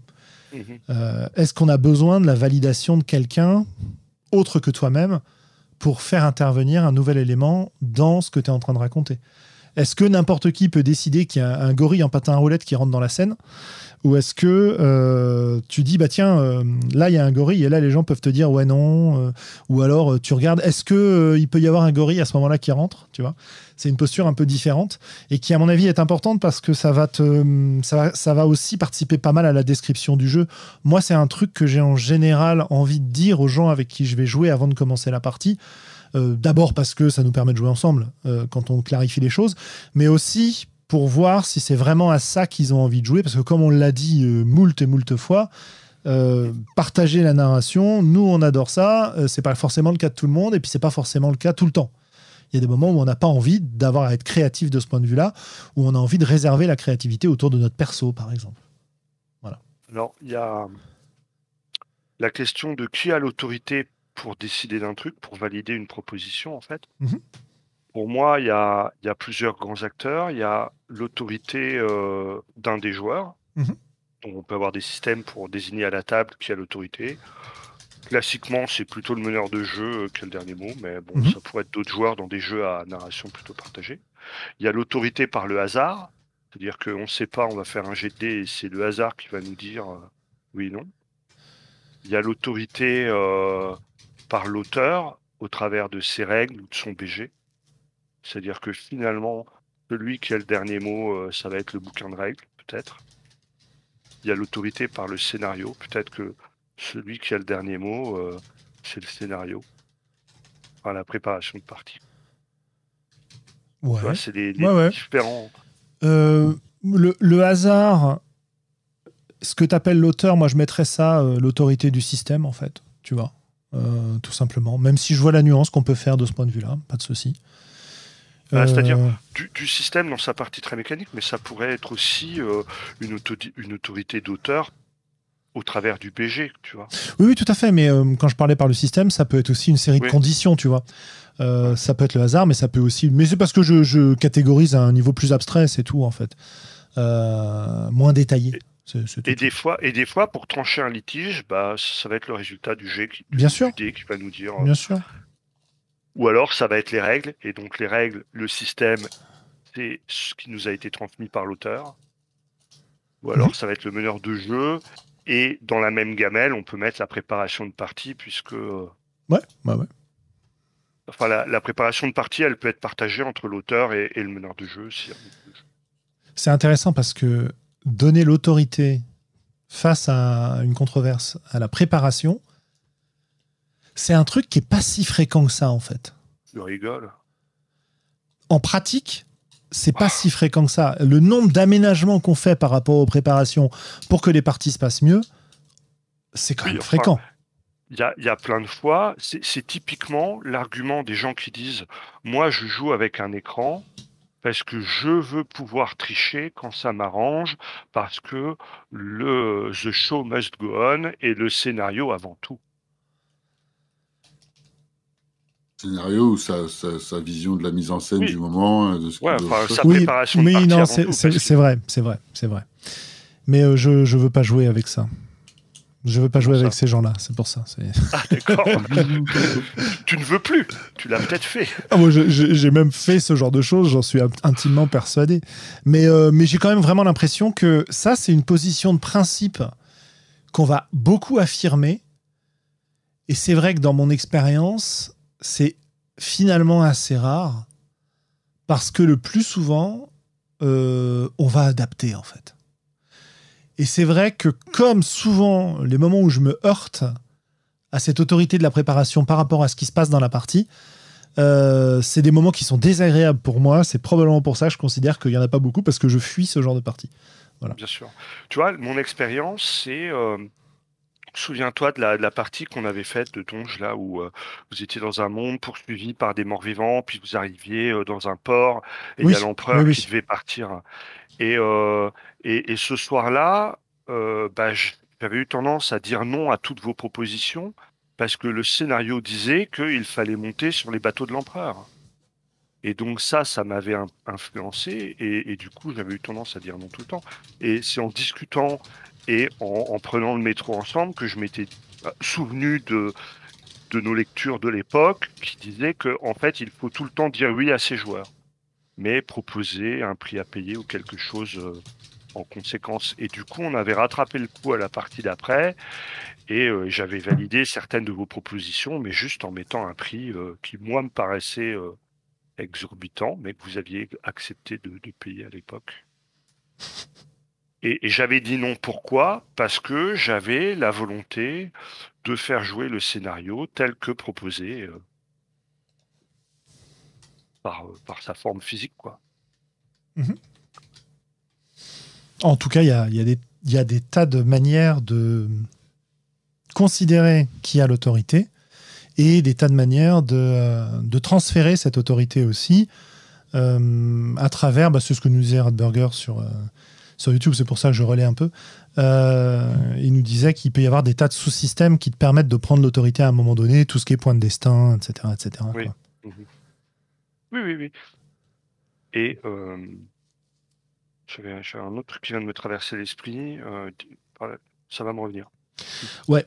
Euh, si on veut se garder, vu que l'heure tourne et qu'on est très mhm. bavard comme d'habitude, si on veut se garder un moment pour, euh, pour dire ce qu'on a envie de jouer, on peut se laisser les autres critères éventuels hum, de côté, quitte à enrichir ce petit modèle qu'on a commencé à mettre en place. par exemple, si je commence en prenant un peu euh, les, différents critères qu'on a mis en place, moi, euh, si je définis un, système de jeu auquel j'ai envie de jouer, bah, par exemple, j'ai envie qu'il y ait une mécanique fondamentale unique. J'ai pas envie d'avoir 50 milliards de sous-systèmes qui vont rajouter des détails, etc. Mais j'ai pas forcément envie que cette mécanique soit hyper simple. C'est-à-dire que ça me dérange pas qu'il y, ait, euh, des niveaux de détails plus ou moins importants en fonction des objectifs. Ça me dérange pas que il euh, y ait de la gymnastique mentale à faire un peu pour savoir exactement ce que tu vas faire. Mais ce que j'ai pas envie, c'est de devoir adapter euh, ma façon de penser à différentes situations du jeu. J'ai envie toujours de pouvoir me, référer euh, à la même mécanique de base. Et c'est lié à, cette notion de difficulté d'appropriation. C'est vrai que j'aurais tendance aujourd'hui à préférer un système dont je vais pouvoir me saisir relativement rapidement. Euh, mais j'ai pas non plus nécessairement besoin d'un système que je pige immédiatement parce que si j'ai pas de Enfin, j'aime bien le côté appropriation du système, apprendre à utiliser les règles, euh, découvrir des petites choses sur la façon de les utiliser au fur et à mesure que je joue. Euh, voilà, ça c'est un, sentiment que j'aime bien. Mais il faut pas que ce soit quelque chose de, trop long ou trop compliqué. Euh, j'ai par, par, exemple un, truc qui m'avait vraiment vraiment marqué quand on a fait la, campagne de libreté euh, avec Vivien et, toute la bande de ce côté-là, euh, juste avant que le jeu ne sorte. Euh, on a commencé à jouer avec, avec, ces règles, et puis on s'est mis à utiliser la bille, la, bille, noire du jeu, donc y a une ressource qu'on peut piocher quand notre personnage va pas bien et qui sert ensuite à financer des actions. On s'est mis à l'utiliser d'une manière particulière, comme si on avait compris un truc sur le système et ça, nous a enrichi vraiment notre façon de jouer. Et cette euh, j'aime bien et je parle vraiment d'appréciation j'aime bien ce moment où je comprends des choses comme ça. Donc j'aime bien que le système me le propose. Si on me l'avait expliqué dès le départ je pense que ça aurait marché aussi mais j'aurais pris peut-être un petit peu moins de plaisir voilà euh, si je regarde la notion objectif promesse oui là je suis dans mon ordre mais Willem disait qu'on pouvait le mettre en premier c'est peut-être pas mal je vais le repasser en premier de ma liste euh, effectivement Moi, j'ai tendance à préférer un système qui va s'ancrer sur le côté narratif plutôt que sur le côté euh, physique. J'ai envie que mon système, il intervienne non pas pour me dire si mon action est possible, si je vais y arriver, etc., mais plutôt qu'il me dise tu as choisi de faire ça, on va regarder ce qui se passe et on va regarder comment l'univers réagit à ça. Plutôt que est-ce que je vais vaincre la résistance de l'univers, tu vois? C'est une, petite nuance qui m'intéresse plus de ce point de vue-là. Et d'ailleurs, qui se retrouve dans, pas mal de, de, jeux sur lesquels je travaille en ce moment. Euh, voilà. Et puis en termes de dispositif de jeu, j'aime bien qu'il y ait un partage de la narration qui soit euh, assez large. Voilà. J'aime bien avoir la possibilité, quand je joue, de prendre une posture d'auteur pour mon personnage, de pouvoir introduire des trucs en plus. Euh, c'est quelque chose qui me, qui me plaît bien. Euh, avoir un MJ qui va euh, donner l'autorité à sa préparation, comme je le disais tout à l'heure, c'est un truc auquel j'ai pas du tout envie de jouer. Donc voilà un peu les systèmes qui. Enfin, c'est une façon de décrire les systèmes qui me plaisent aujourd'hui et qui me font plaisir quand j'ai envie d'y jouer. Est-ce que ça vous paraît un peu, un peu opérant comme, comme façon de, de décrire ou je sais pas Ouais, ouais. Moi, je, je sais pas si je me souviens de toutes les catégories, même si on n'a pas tant que ça. Bah attends, je vais te les remettre. Euh, je vais les remettre dans le chat, euh, ce que j'ai noté. Comme ça, hop. Alors attends, hop, description d'un système. Voilà, hop. Alors c'est des notes, hein, donc euh, bon, il n'y a pas de phrase, mais je pense que tu, tu retrouveras les morceaux. Donc moi, objectif promesse, euh, avec le temps, le, côté très simulation me, pèse parce que j'ai tendance à aimer les jeux héroïques. Et que plus tu te rapproches du réel, et eh ben plus tu deviens un pécor en fait.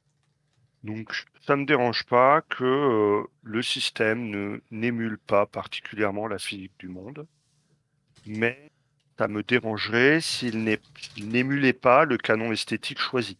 Mhm. Voilà. Euh, dans la complexité, moi, ça me dérange pas d'avoir plein de sous-systèmes parce que c'est quelque chose que. Euh, j'ai un petit côté maître capello des règles. Et, une fois que je les ai en tête, ça me pose plus de problème. Euh, il y a un petit coup d'entrée qui n'est pas très pénible de, de payer. Par contre, ça me désimmerge fortement quand je trouve les règles pas cohérentes ou inutilement complexes. Typiquement, bah, fais un jet de compétences pour voir si tu auras un bonus au, jet de compétences pour l'action que tu veux faire. Ça, ça me, ça me perd. Le, la, la difficulté d'appropriation, aujourd'hui, j'ai pas envie de, de système avec plein de dons, plein de, plein de compétences, plein de sorts, plein de trucs différents parce que je sais que je ne pourrais pas m'empêcher de me plonger dedans et que ça va flatter mes villes dons d'optimisateur et que effectivement j'ai envie d'un jeu avec un coût d'entrée pas très très élevé mais qui me proposera de la profondeur au fur et à mesure. C'est-à-dire j'ai pas envie d'un coût d'entrée à la création de personnages, mais je suis prêt à payer un coût d'entrée dans le système de résolution, dans le système de jeu, et pourquoi pas dans l'univers. Quoique, le coût d'entrée dans l'univers, ça m'est pénible. C'est peut-être le côté, j'aime pas trop les, jeux à fluff, quoi. Ouais. Ça, je, vais juste rajouter un truc sur ma description, sur la difficulté d'appropriation. J'avais noté l'écart à une norme et j'en ai pas parlé. Moi, c'est vrai que c'est un truc que j'aime bien aussi, c'est qu'un système soit différent des autres auxquels j'ai déjà joué. Voilà, c'est juste un petit élément. Euh, Willem, est-ce que tu, euh, tu te sens de, de, nous dire ton point de vue de ce point de vue-là? Dans, cette liste-là? Euh, Alors, de ce que j'en comprends, et si ça rentre dans l'objectif et la promesse, ça c'est un truc dont on a déjà parlé plusieurs fois. Je pense que ces jours-ci, je préfère vraiment un jeu qui a un objectif ou une promesse donnée. Plutôt qu'un gros gloubi où c'est quoi ce jeu? Ah, tu peux jouer ce que tu veux. C'est vrai, ouais, ouais. Qui manque de détails, donc ça, c'est quelque chose que j'aime bien en général. Euh, j'ai souvent tendance à dire que je préfère un système simple avec une mécanique fondamentale de résolution euh, simple euh, et, avec peu de sous-systèmes ou etc. Mais en même temps, ça peut parfois c'est pas forcément le cas. Ou alors j'ai souvent tendance, j'aime, alors, enfin, moi, je, ça va, je sais pas où, avec l'objectif ou la promesse, ou je sais pas où ça va, hein, mais moi, franchement, je suis quand même très, je peux être très sensible au fluff. Euh, et, euh, et souvent à des jeux qui ont des difficultés d'appropriation au final élevées. Mhm. Ça dépend lesquels, hein, mais, euh, mais souvent quand même, même en disant comme, comme Glow vient de le dire correctement, à, dire ouais, je préfère un truc simple, mais en fait, je vais me retrouver avec des trucs compliqués. Et par exemple, c'est arrivé là avec Sig en fait, euh, mais c'était pas forcément dans le coup d'entrée, dans le coup de création de personnage, mais c'était dans, le, dans la maîtrise du jeu et capter le système. Euh, qui au final, je pensais que ça allait être super simple, et après j'ai réalisé, bah, pendant qu'on était en train de le maîtriser, que j'étais en train de le maîtriser, que je captais pas exactement comment le, comment le jouer finalement ce jeu. Euh, Hum, donc voilà, donc c'est vrai que je j'y vais te râler si on dire ah, il y a une, toute une liste d'avantages, de dons ou de machin, mais ouais, c'est vrai que je vais les lire quand même. Euh, mais je, alors, les, et des niveaux complexes de jeu, je vais pas forcément avoir envie de les maîtriser. Par contre, je peux y jouer euh, sans problème, surtout s'il y a quelqu'un d'autre qui s'occupe de la complexité. Ça, auquel cas, ça me pose pas de souci. Euh, et pour la maîtrise du jeu, je vais rentrer dans la complexité euh, potentiellement si j'étais ultra séduit par le fluff. Mais bon, moins, un peu moins en ce moment. Ces jours, ces, dernières années, ça me branche moins. Enfin bon, voilà, bah, ça dépend vraiment en fait. Je sais qu'on parle que de règles là, c'est vrai que quand même, si tu me donnes un truc avec un, un jeu et du fluff qui me séduit vraiment, je peux aller euh, faire un truc plus complexe que d'habitude. Mhm. Peut-être j'y jouerai pas trop, je sais pas trop. Non, mais c'est vachement intéressant de, de, dire que ces préférences qu'on met en avant, elles peuvent être modifiées par la situation et par les autres aspects du jeu, en fait. Bah ouais, par exemple, j'ai tendance à bien aimer des jeux à mystère. Euh, dans l'ambiance, il y a des secrets à découvrir de l'univers, tu vois. Et euh, je regarde sur mon étagère Unknown Armies, dont j'ai déjà parlé plusieurs fois. La deuxième édition, le système de jeu, il est fondamental, il est ultra simple. Euh, et, j'aime beaucoup pour ça. Le, on, peut juger que l'appropriation du jeu est plus complexe euh, juste parce que c'est un jeu à secret, alors il y a des trucs à découvrir. Euh, mhm. Et après, il y a Invisible Sun où ça m'a beaucoup séduit. Alors là, c'est très complexe. En termes d'appropriation, création de personnages, c'est extrêmement long. alors que Non Army, c'est du pourcentage, il y a quatre caracs et puis c'est tout, quoi. En gros. Hein, ouais, ouais. Mais c'est intéressant parce que moi, j'ai le réflexe presque inverse, quelque part. C'est-à-dire qu'il y a des univers qui vont me botter euh, et, m'inspirer et me donner très envie. Et puis quand je me confronte aux règles, eh ben, tout de suite, ça peut me faire complètement abandonner cette envie-là. quoi. Euh, mm. J'ai euh, quand je repense à des jeux comme Wraith, comme bah, la tentative qu'on avait fait Globo, je sais pas si tu te souviens sur Orpheus. Ouais. bah l'univers me, me, bottait vraiment, j'avais adoré. Euh, les premières parties qu'on avait faites avec Manu et Sandra euh, étaient, super. Et, euh, et, finalement, on arrive à un moment où on est obligé d'activer les règles de combat dans, dans la logique du truc. Et là, c'est patatras, quoi. Et là, on cale. Et là, et là on, voilà, c'est là, c'est l'écran bleu, c'est la panne sèche, c'est le moment où on se dit non mais on veut vraiment jouer à ça. Et tout le monde est en PLS. Enfin, c'était. Non, mais tu vois. Et euh, c'est dommage parce que, enfin voilà, c'était prometteur. Ça, ça m'arrive de caler pas mal sur des systèmes de règles complexes. Hein, par contre, quand je maîtrise, euh, ça m'arrive. Hein. Ça m'est arrivé, clairement. Ouais, ouais. Donc c'est rigolo de voir que. Ouais, vas-y. Ce qui est rigolo, c'est qu'on a peut-être calé sur ces règles-là pour des raisons différentes, en fait. Ah, je pense, ouais. Moi, moi c'est parce que les règles me paraissaient pas du tout cohérentes et foutraques et. Alors que. Et j'en voyais pas la. Tu vois, j'aime bien dans une règle on, comprend qu'il enfin qu'elles m'apparaissent comme euh, cohérentes quoi euh, intrinsèquement euh, je dirais presque mathématiquement tu vois ouais alors que moi tu vois c'est la même chose que j'ai retrouvé quand on avait joué à Dark Earth c'est-à-dire que les systèmes de jeu où tu dois faire un jet d'attaque, un jet de défense, un jet d'armure, un jet, un jet de dégâts, un jet d'armure, machin, j'en peux plus quoi. Quand un tour de combat dure, à la limite, on sort le plateau de jeu, on joue à donge et au moins on sait ce qu'on fait, tu vois. Bien sûr. Euh, dans lequel il y a beaucoup plus d'abstraction de ça, quoi. Je veux dire, tu fais un jet, tu, ne touches pas, tu fais des dégâts et on n'en parle plus, quoi. c'est vrai que c'est pas mal. Nergul Gabriel qui nous dit euh, tu lances une poignée de D10 et tu dis j'ai raté, ça va plus vite. Ouais, c'est pas mal. moi, je fais ça. Hein. c'est pour ça. Moi, j'ai fait ça beaucoup. Ou une poignée où je Enfin, ça m'est arrivé ouais, de me retrouver sur des tables où je suis totalement dépassé, j'ai aucune idée de ce qui se passe, je demande alors qu'est-ce qui se passe, dis-moi quel jet je lance là.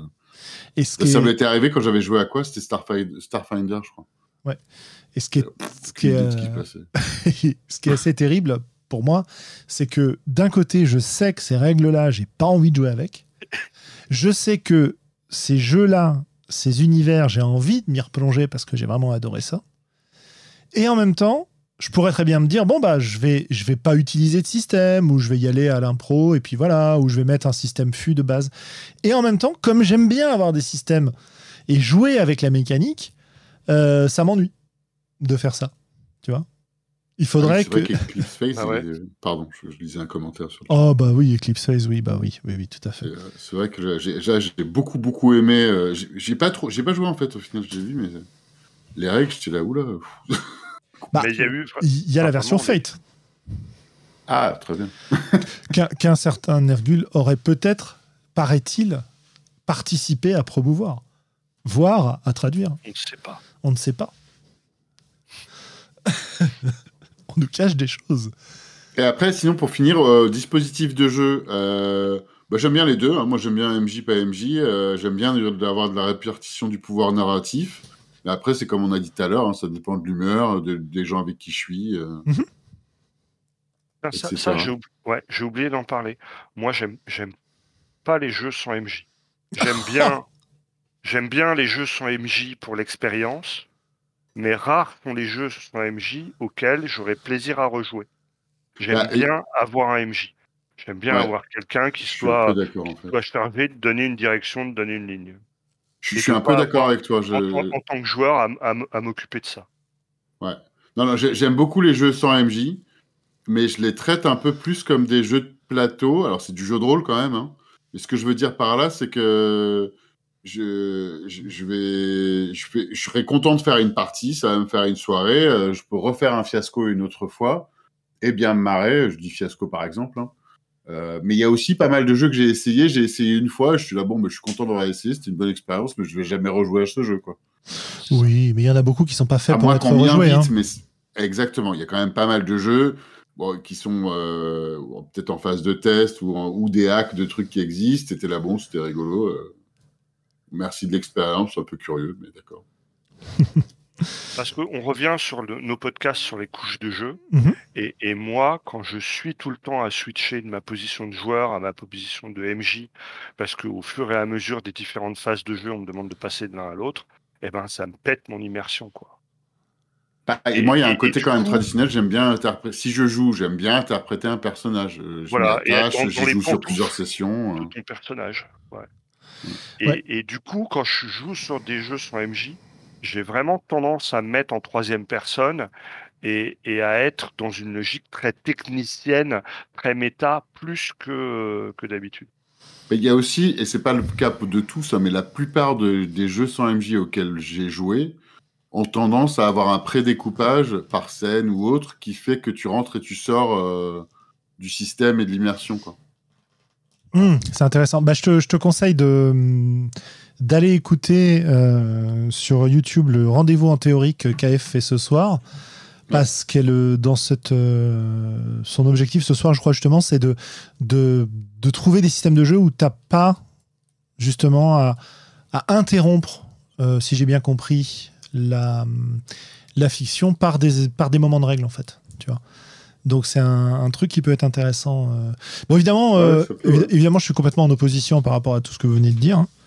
Euh, dans le sens où, euh, où moi j'adore ça et, euh, et où justement changer de posture en permanence j'adore ça, jouer plein de personnages différents j'adore ça. Euh, voilà. Ah, mais moi, j'ai pas dit que j'aimais pas ça non plus. Voilà, J'aime bien. hein, je- Moi, je prends plaisir quand je suis meneur. Ben, moi je prends plaisir quand je suis à une table et quand je joue, que je sois meneur ou pas en fait. Eh ben, Ouais, moi, il y a ça des fois, ça à dépend, une table, Non, mais je- je attention, peux ne hein. pas avoir de, pla- de plaisir. Oui, oui, bien Il y a sûr. des fois, si, si les règles ou, ou si justement cette euh, ce, ce bim boum bam euh, qu'on fait, euh, ça me, ça- ça- tu- tu- enfin, ces, changements de point de vue me, me perturbent, au même titre que des règles pourries me perturbent. Ah, mais Ouais, mais après, ça dépend, c'est toujours pareil. c'est- Enfin, c'est- c'est- ça va pas faire avancer le schmilblick, ce que je dis, pas en théorie, hein, mais il y a des parties de 100 MJ où je me suis éclaté plus que jamais. Euh, d'autres où je me suis ennuyé et je t'ai laissé perplexe. Et pareil sur des parties traditionnelles où je me suis retrouvé Mhm. sur des tables de donge à m'ennuyer à mourir. Quoi. Oui, oui, je suis pas en train Et de. d'autres où je me suis éclaté, évidemment. Mhm. Et ça date- mais ça, dans les. Euh, c'était qui qui parlait des, cou- des couches de jeu ou les... Enfin, moi, je suis plutôt un joueur social, donc ça dépendait avec qui je suis autour de la table, ce qui se passe. Oui, mais je, je ne niais absolument pas votre ressenti de ce point de vue-là et votre envie, puisqu'on parlait d'envie Oui. de jeu de toute façon. hein. Euh, C'est juste qu'effectivement, là, c'est un point où on n'est pas, en- on n'est pas en accord, on cherche pas les mêmes choses en fait. Ça, Ouais, on, est, on est tout à fait d'accord de ce point de vue-là. Et, euh, et c'est justement assez chouette de pouvoir se faire découvrir hein, des choses euh, les uns les autres grâce à, à ces perspectives différentes. Quoi. Ouais. Voilà, voilà. Bah oui. Bah écoutez, je pense que ça va permettre de, de conclure un peu notre discussion de ce soir et passer à nos, nos petits coups de cœur, coups de gueule, si vous en avez à, à transmettre à nos auditeurs ce soir. Mais oui. Alors, bah je t'écoute, Globo. Alors moi, au, au colloque Bob le Rolliste, quand tu es meneur de jeu, tu as le droit à la fin d'aller choisir un lot parmi la table des lots. Et j'ai choisi euh, la grande aventure du jeu de rôle de Julien Pierrot, Ah, le fameux. le fameux. Et quand je me suis porté à la table des matières pour voir quels jeux étaient cités, euh, tu vois, je veux comme des jeux posant un peu des jalons, etc., alors que je ne l'ai pas complètement li- lu, eh bien, je n'ai pas trouvé Miles Christi. Hmm. Et ça, ça, ça me fait mal. Alors que par ailleurs, on trouve des trucs un peu what the fuck, tu vois, on trouve Rift. Personne ne connaît Rift en France à part moi et quelques, tu vois. Donc il y a des trucs Ouais, euh, bah, complètement, euh, tu te dis mais mais c'est des jeux euh, super euh, super de niche et il en parle. Et puis euh, et puis des grandes belles réussites françaises comme Miles Christie, euh, pas un mot. Et ben Ah, ça c'est mon bah. coup de gueule. D'accord. Eh Aussi bien, ridicule que ça puisse apparaître à d'autres. non, mais il n'y a pas de souci, il faudra lui dire. Euh, C'est intéressant. Ok. Et Willem, alors? Est-ce que tu as des, Euh, des trucs je réfléchissais, j'ai... Ouais, j'ai un truc qui n'a rien à voir avec euh, rien du tout, mais enfin, ça n'a rien à voir avec le jeu de rôle. J'étais, pourquoi pas. C'est si jamais vous êtes, euh, vous passez à Angers, j'étais là ce week-end pour un... Je tenais le stand du salon de vin pour ma sœur qui est vigneronne, donc rien à voir avec le jeu de rôle. Et j'ai découvert un bar super rigolo qui s'appelle l'île de Gorée, tenu par un mec qui est absolument fascinant et très très rigolo. Donc si jamais vous passez à Angers, vous avez envie de boire un verre, je conseille l'île de Gorée en plein centre-ville. Ça roule. Juste parce que le, franchement, le propriétaire, il, il vaut le détour. Quoi. Il faut, il faut l'écouter, euh, raconter des histoires de tout et n'importe quoi. Il est fascinant. Bah, remarque, c'est là où ça rejoint quelque chose sur les histoires. C'est Les ça. histoires du propriétaire sont absolument fascinantes et il est, il est tout le temps là. Et euh, c'est un personnage vraiment euh, extraordinaire. Ah bah, c'est chouette. Euh, eh ben, écoutez, de mon côté, moi, je vais vous mettre en avant euh, un, un bundle Itch.io euh, que vous allez pouvoir trouver euh, qui s'appelle euh, TTRPGs for Trans Rights in Texas. Trans Rights in Texas. Donc, un, un bundle pour le droit des personnes trans au Texas. Parce que c'est un État américain euh, où euh, des décisions sont prises régulièrement pour discriminer euh, ces personnes. Euh, la dernière en date euh, concerne euh, que, alors euh, que je retrouve le truc exactement, que je dise pas de bêtises. En gros, une loi qui considère euh, les interventions euh, médicales sur des personnes trans non majeures comme euh, de la maltraitance, voilà, de façon généralisée.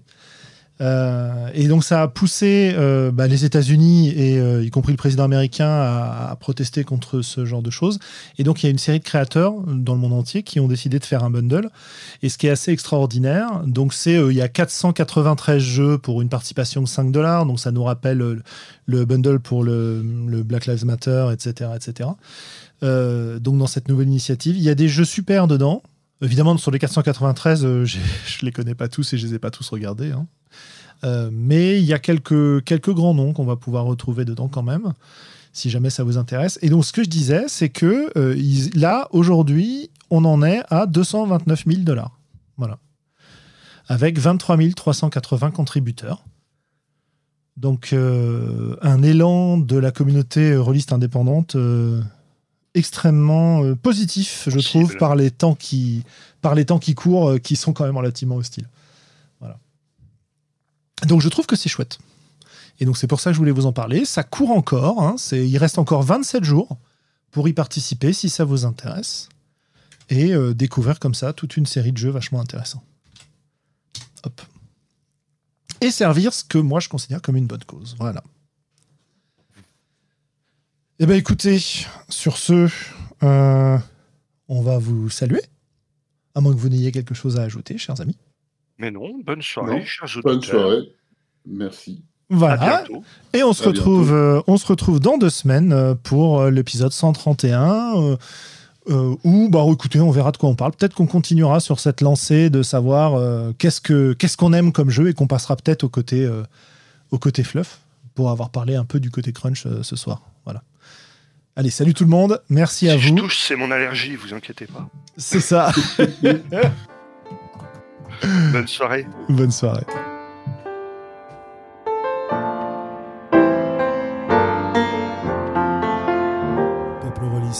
tu viens d'écouter les voix d'Altaride.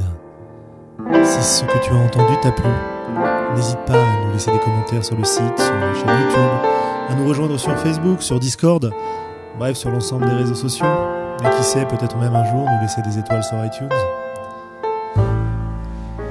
Porte-toi bien, peuple rôliste. Et d'ici la prochaine émission, joue bien.